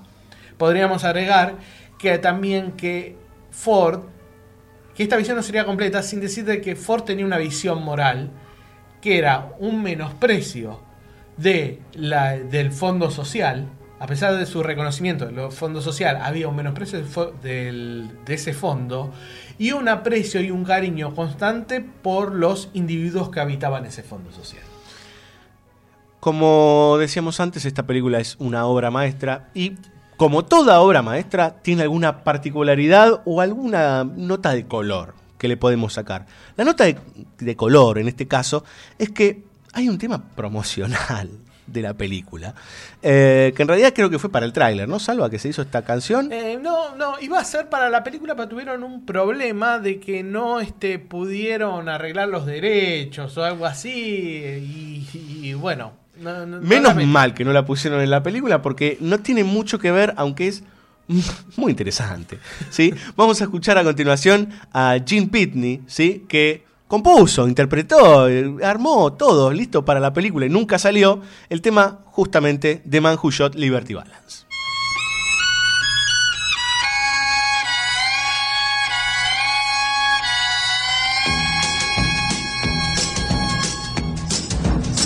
When Liberty Valance rode to town, the women folk would hide. They'd hide. When Liberty Valance walked around, the men would step aside. Because the point of a gun was the only law that Liberty understood. When it came to shooting straight and fast, he was mighty good. From out of the east, a stranger came, a law book in his hand. Oh man, the kind of a man the West would need to tame a troubled land. Cause the point of a gun was the only law that liberty understood. When it came to shooting straight and fast, he was mighty good. Many a man would face his gun, and many a man would fall. The man who shot Liberty Valance, he shot Liberty Valance. He was the bravest of them all.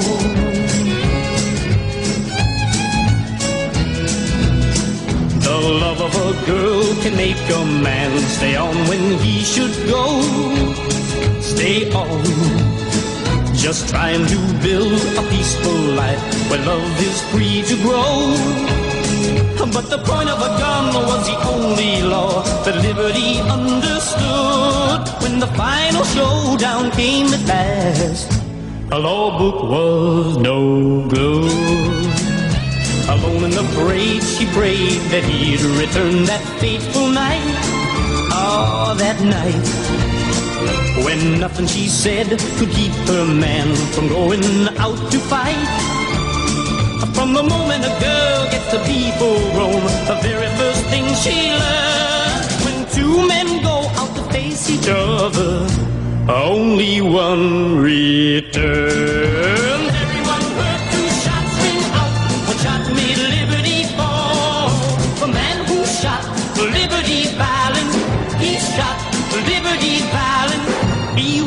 The bravest of them all. The man who shot Liberty Valance, he shot Liberty Valance. He was the bravest of them all.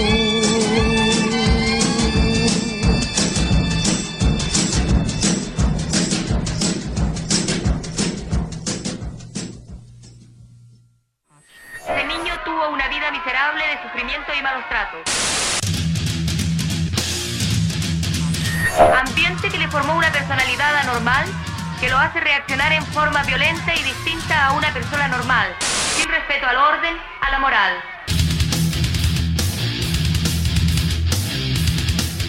Me encuentro arrepentido de lo que hice. Sin respeto al orden, a la moral. educación, ninguna cosa. Forma violenta y distinta a una persona normal. Tengo esperanza en que el presidente me dará el indulto. Inició Sonora Original. ¿Y si no lo hace, Jorge?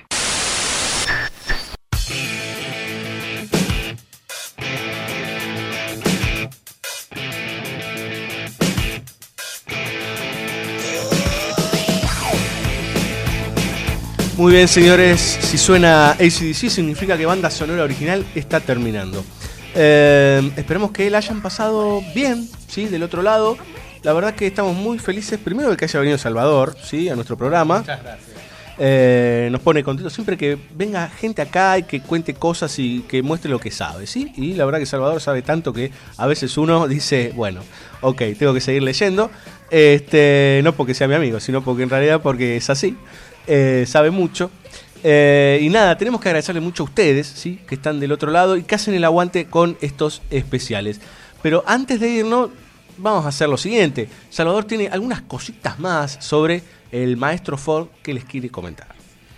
Nada más hacer un, resumen de, de un poco de lo que hablamos en dos pequeñas en dos pequeñas fases. A veces este gracias por decir que sé mucho, pero este más que nada, más que nada este hay que reconocer lo que otros han escrito mejor mejor que uno y hay otros que dicen con palabras mejor de lo que uno puede llegar a pensar.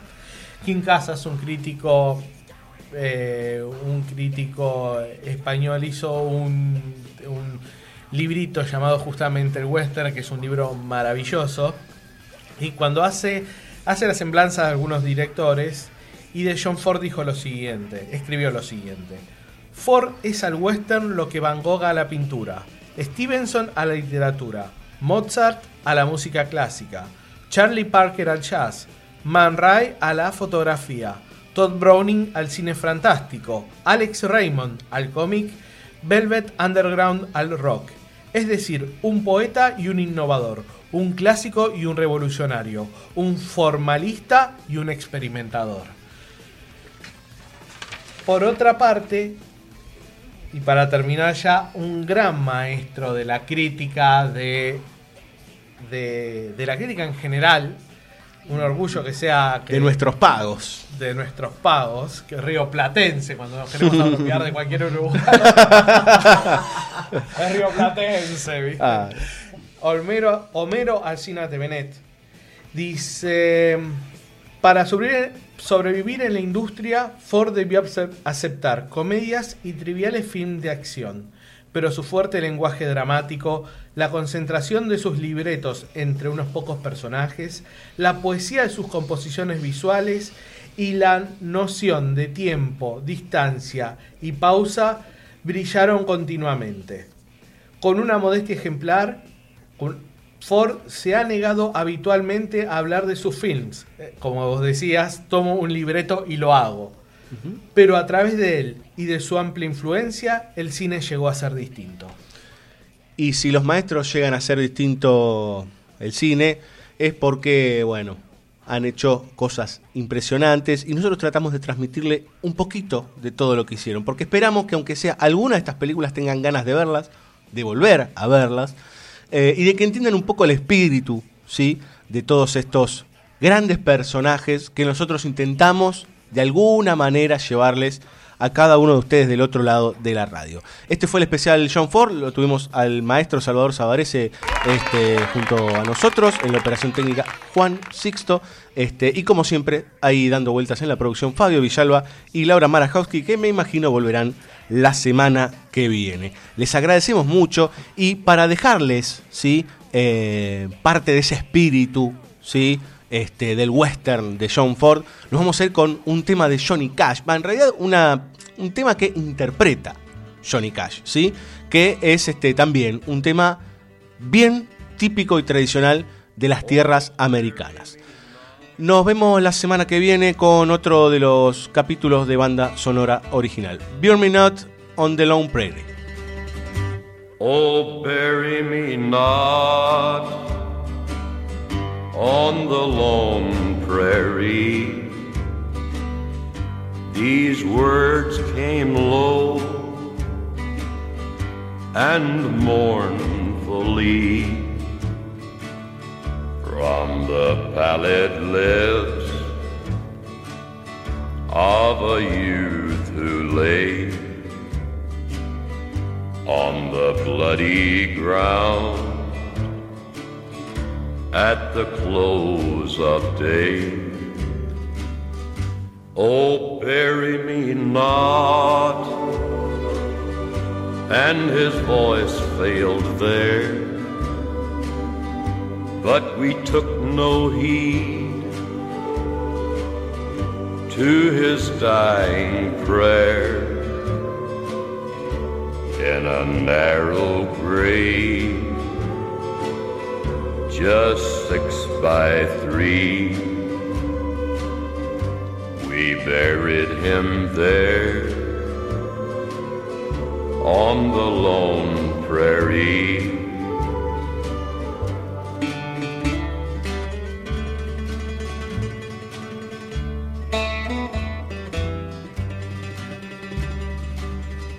Oh, bury me not on the lone prairie where the coyotes howl and the wind blows free where there's not a soul that will care for me. Oh bury me not on the lone prairie.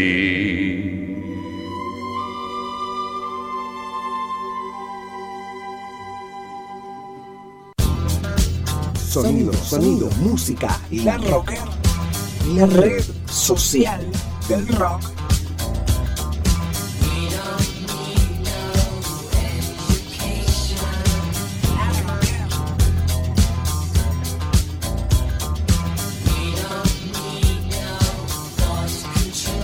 La rocker, la rocker.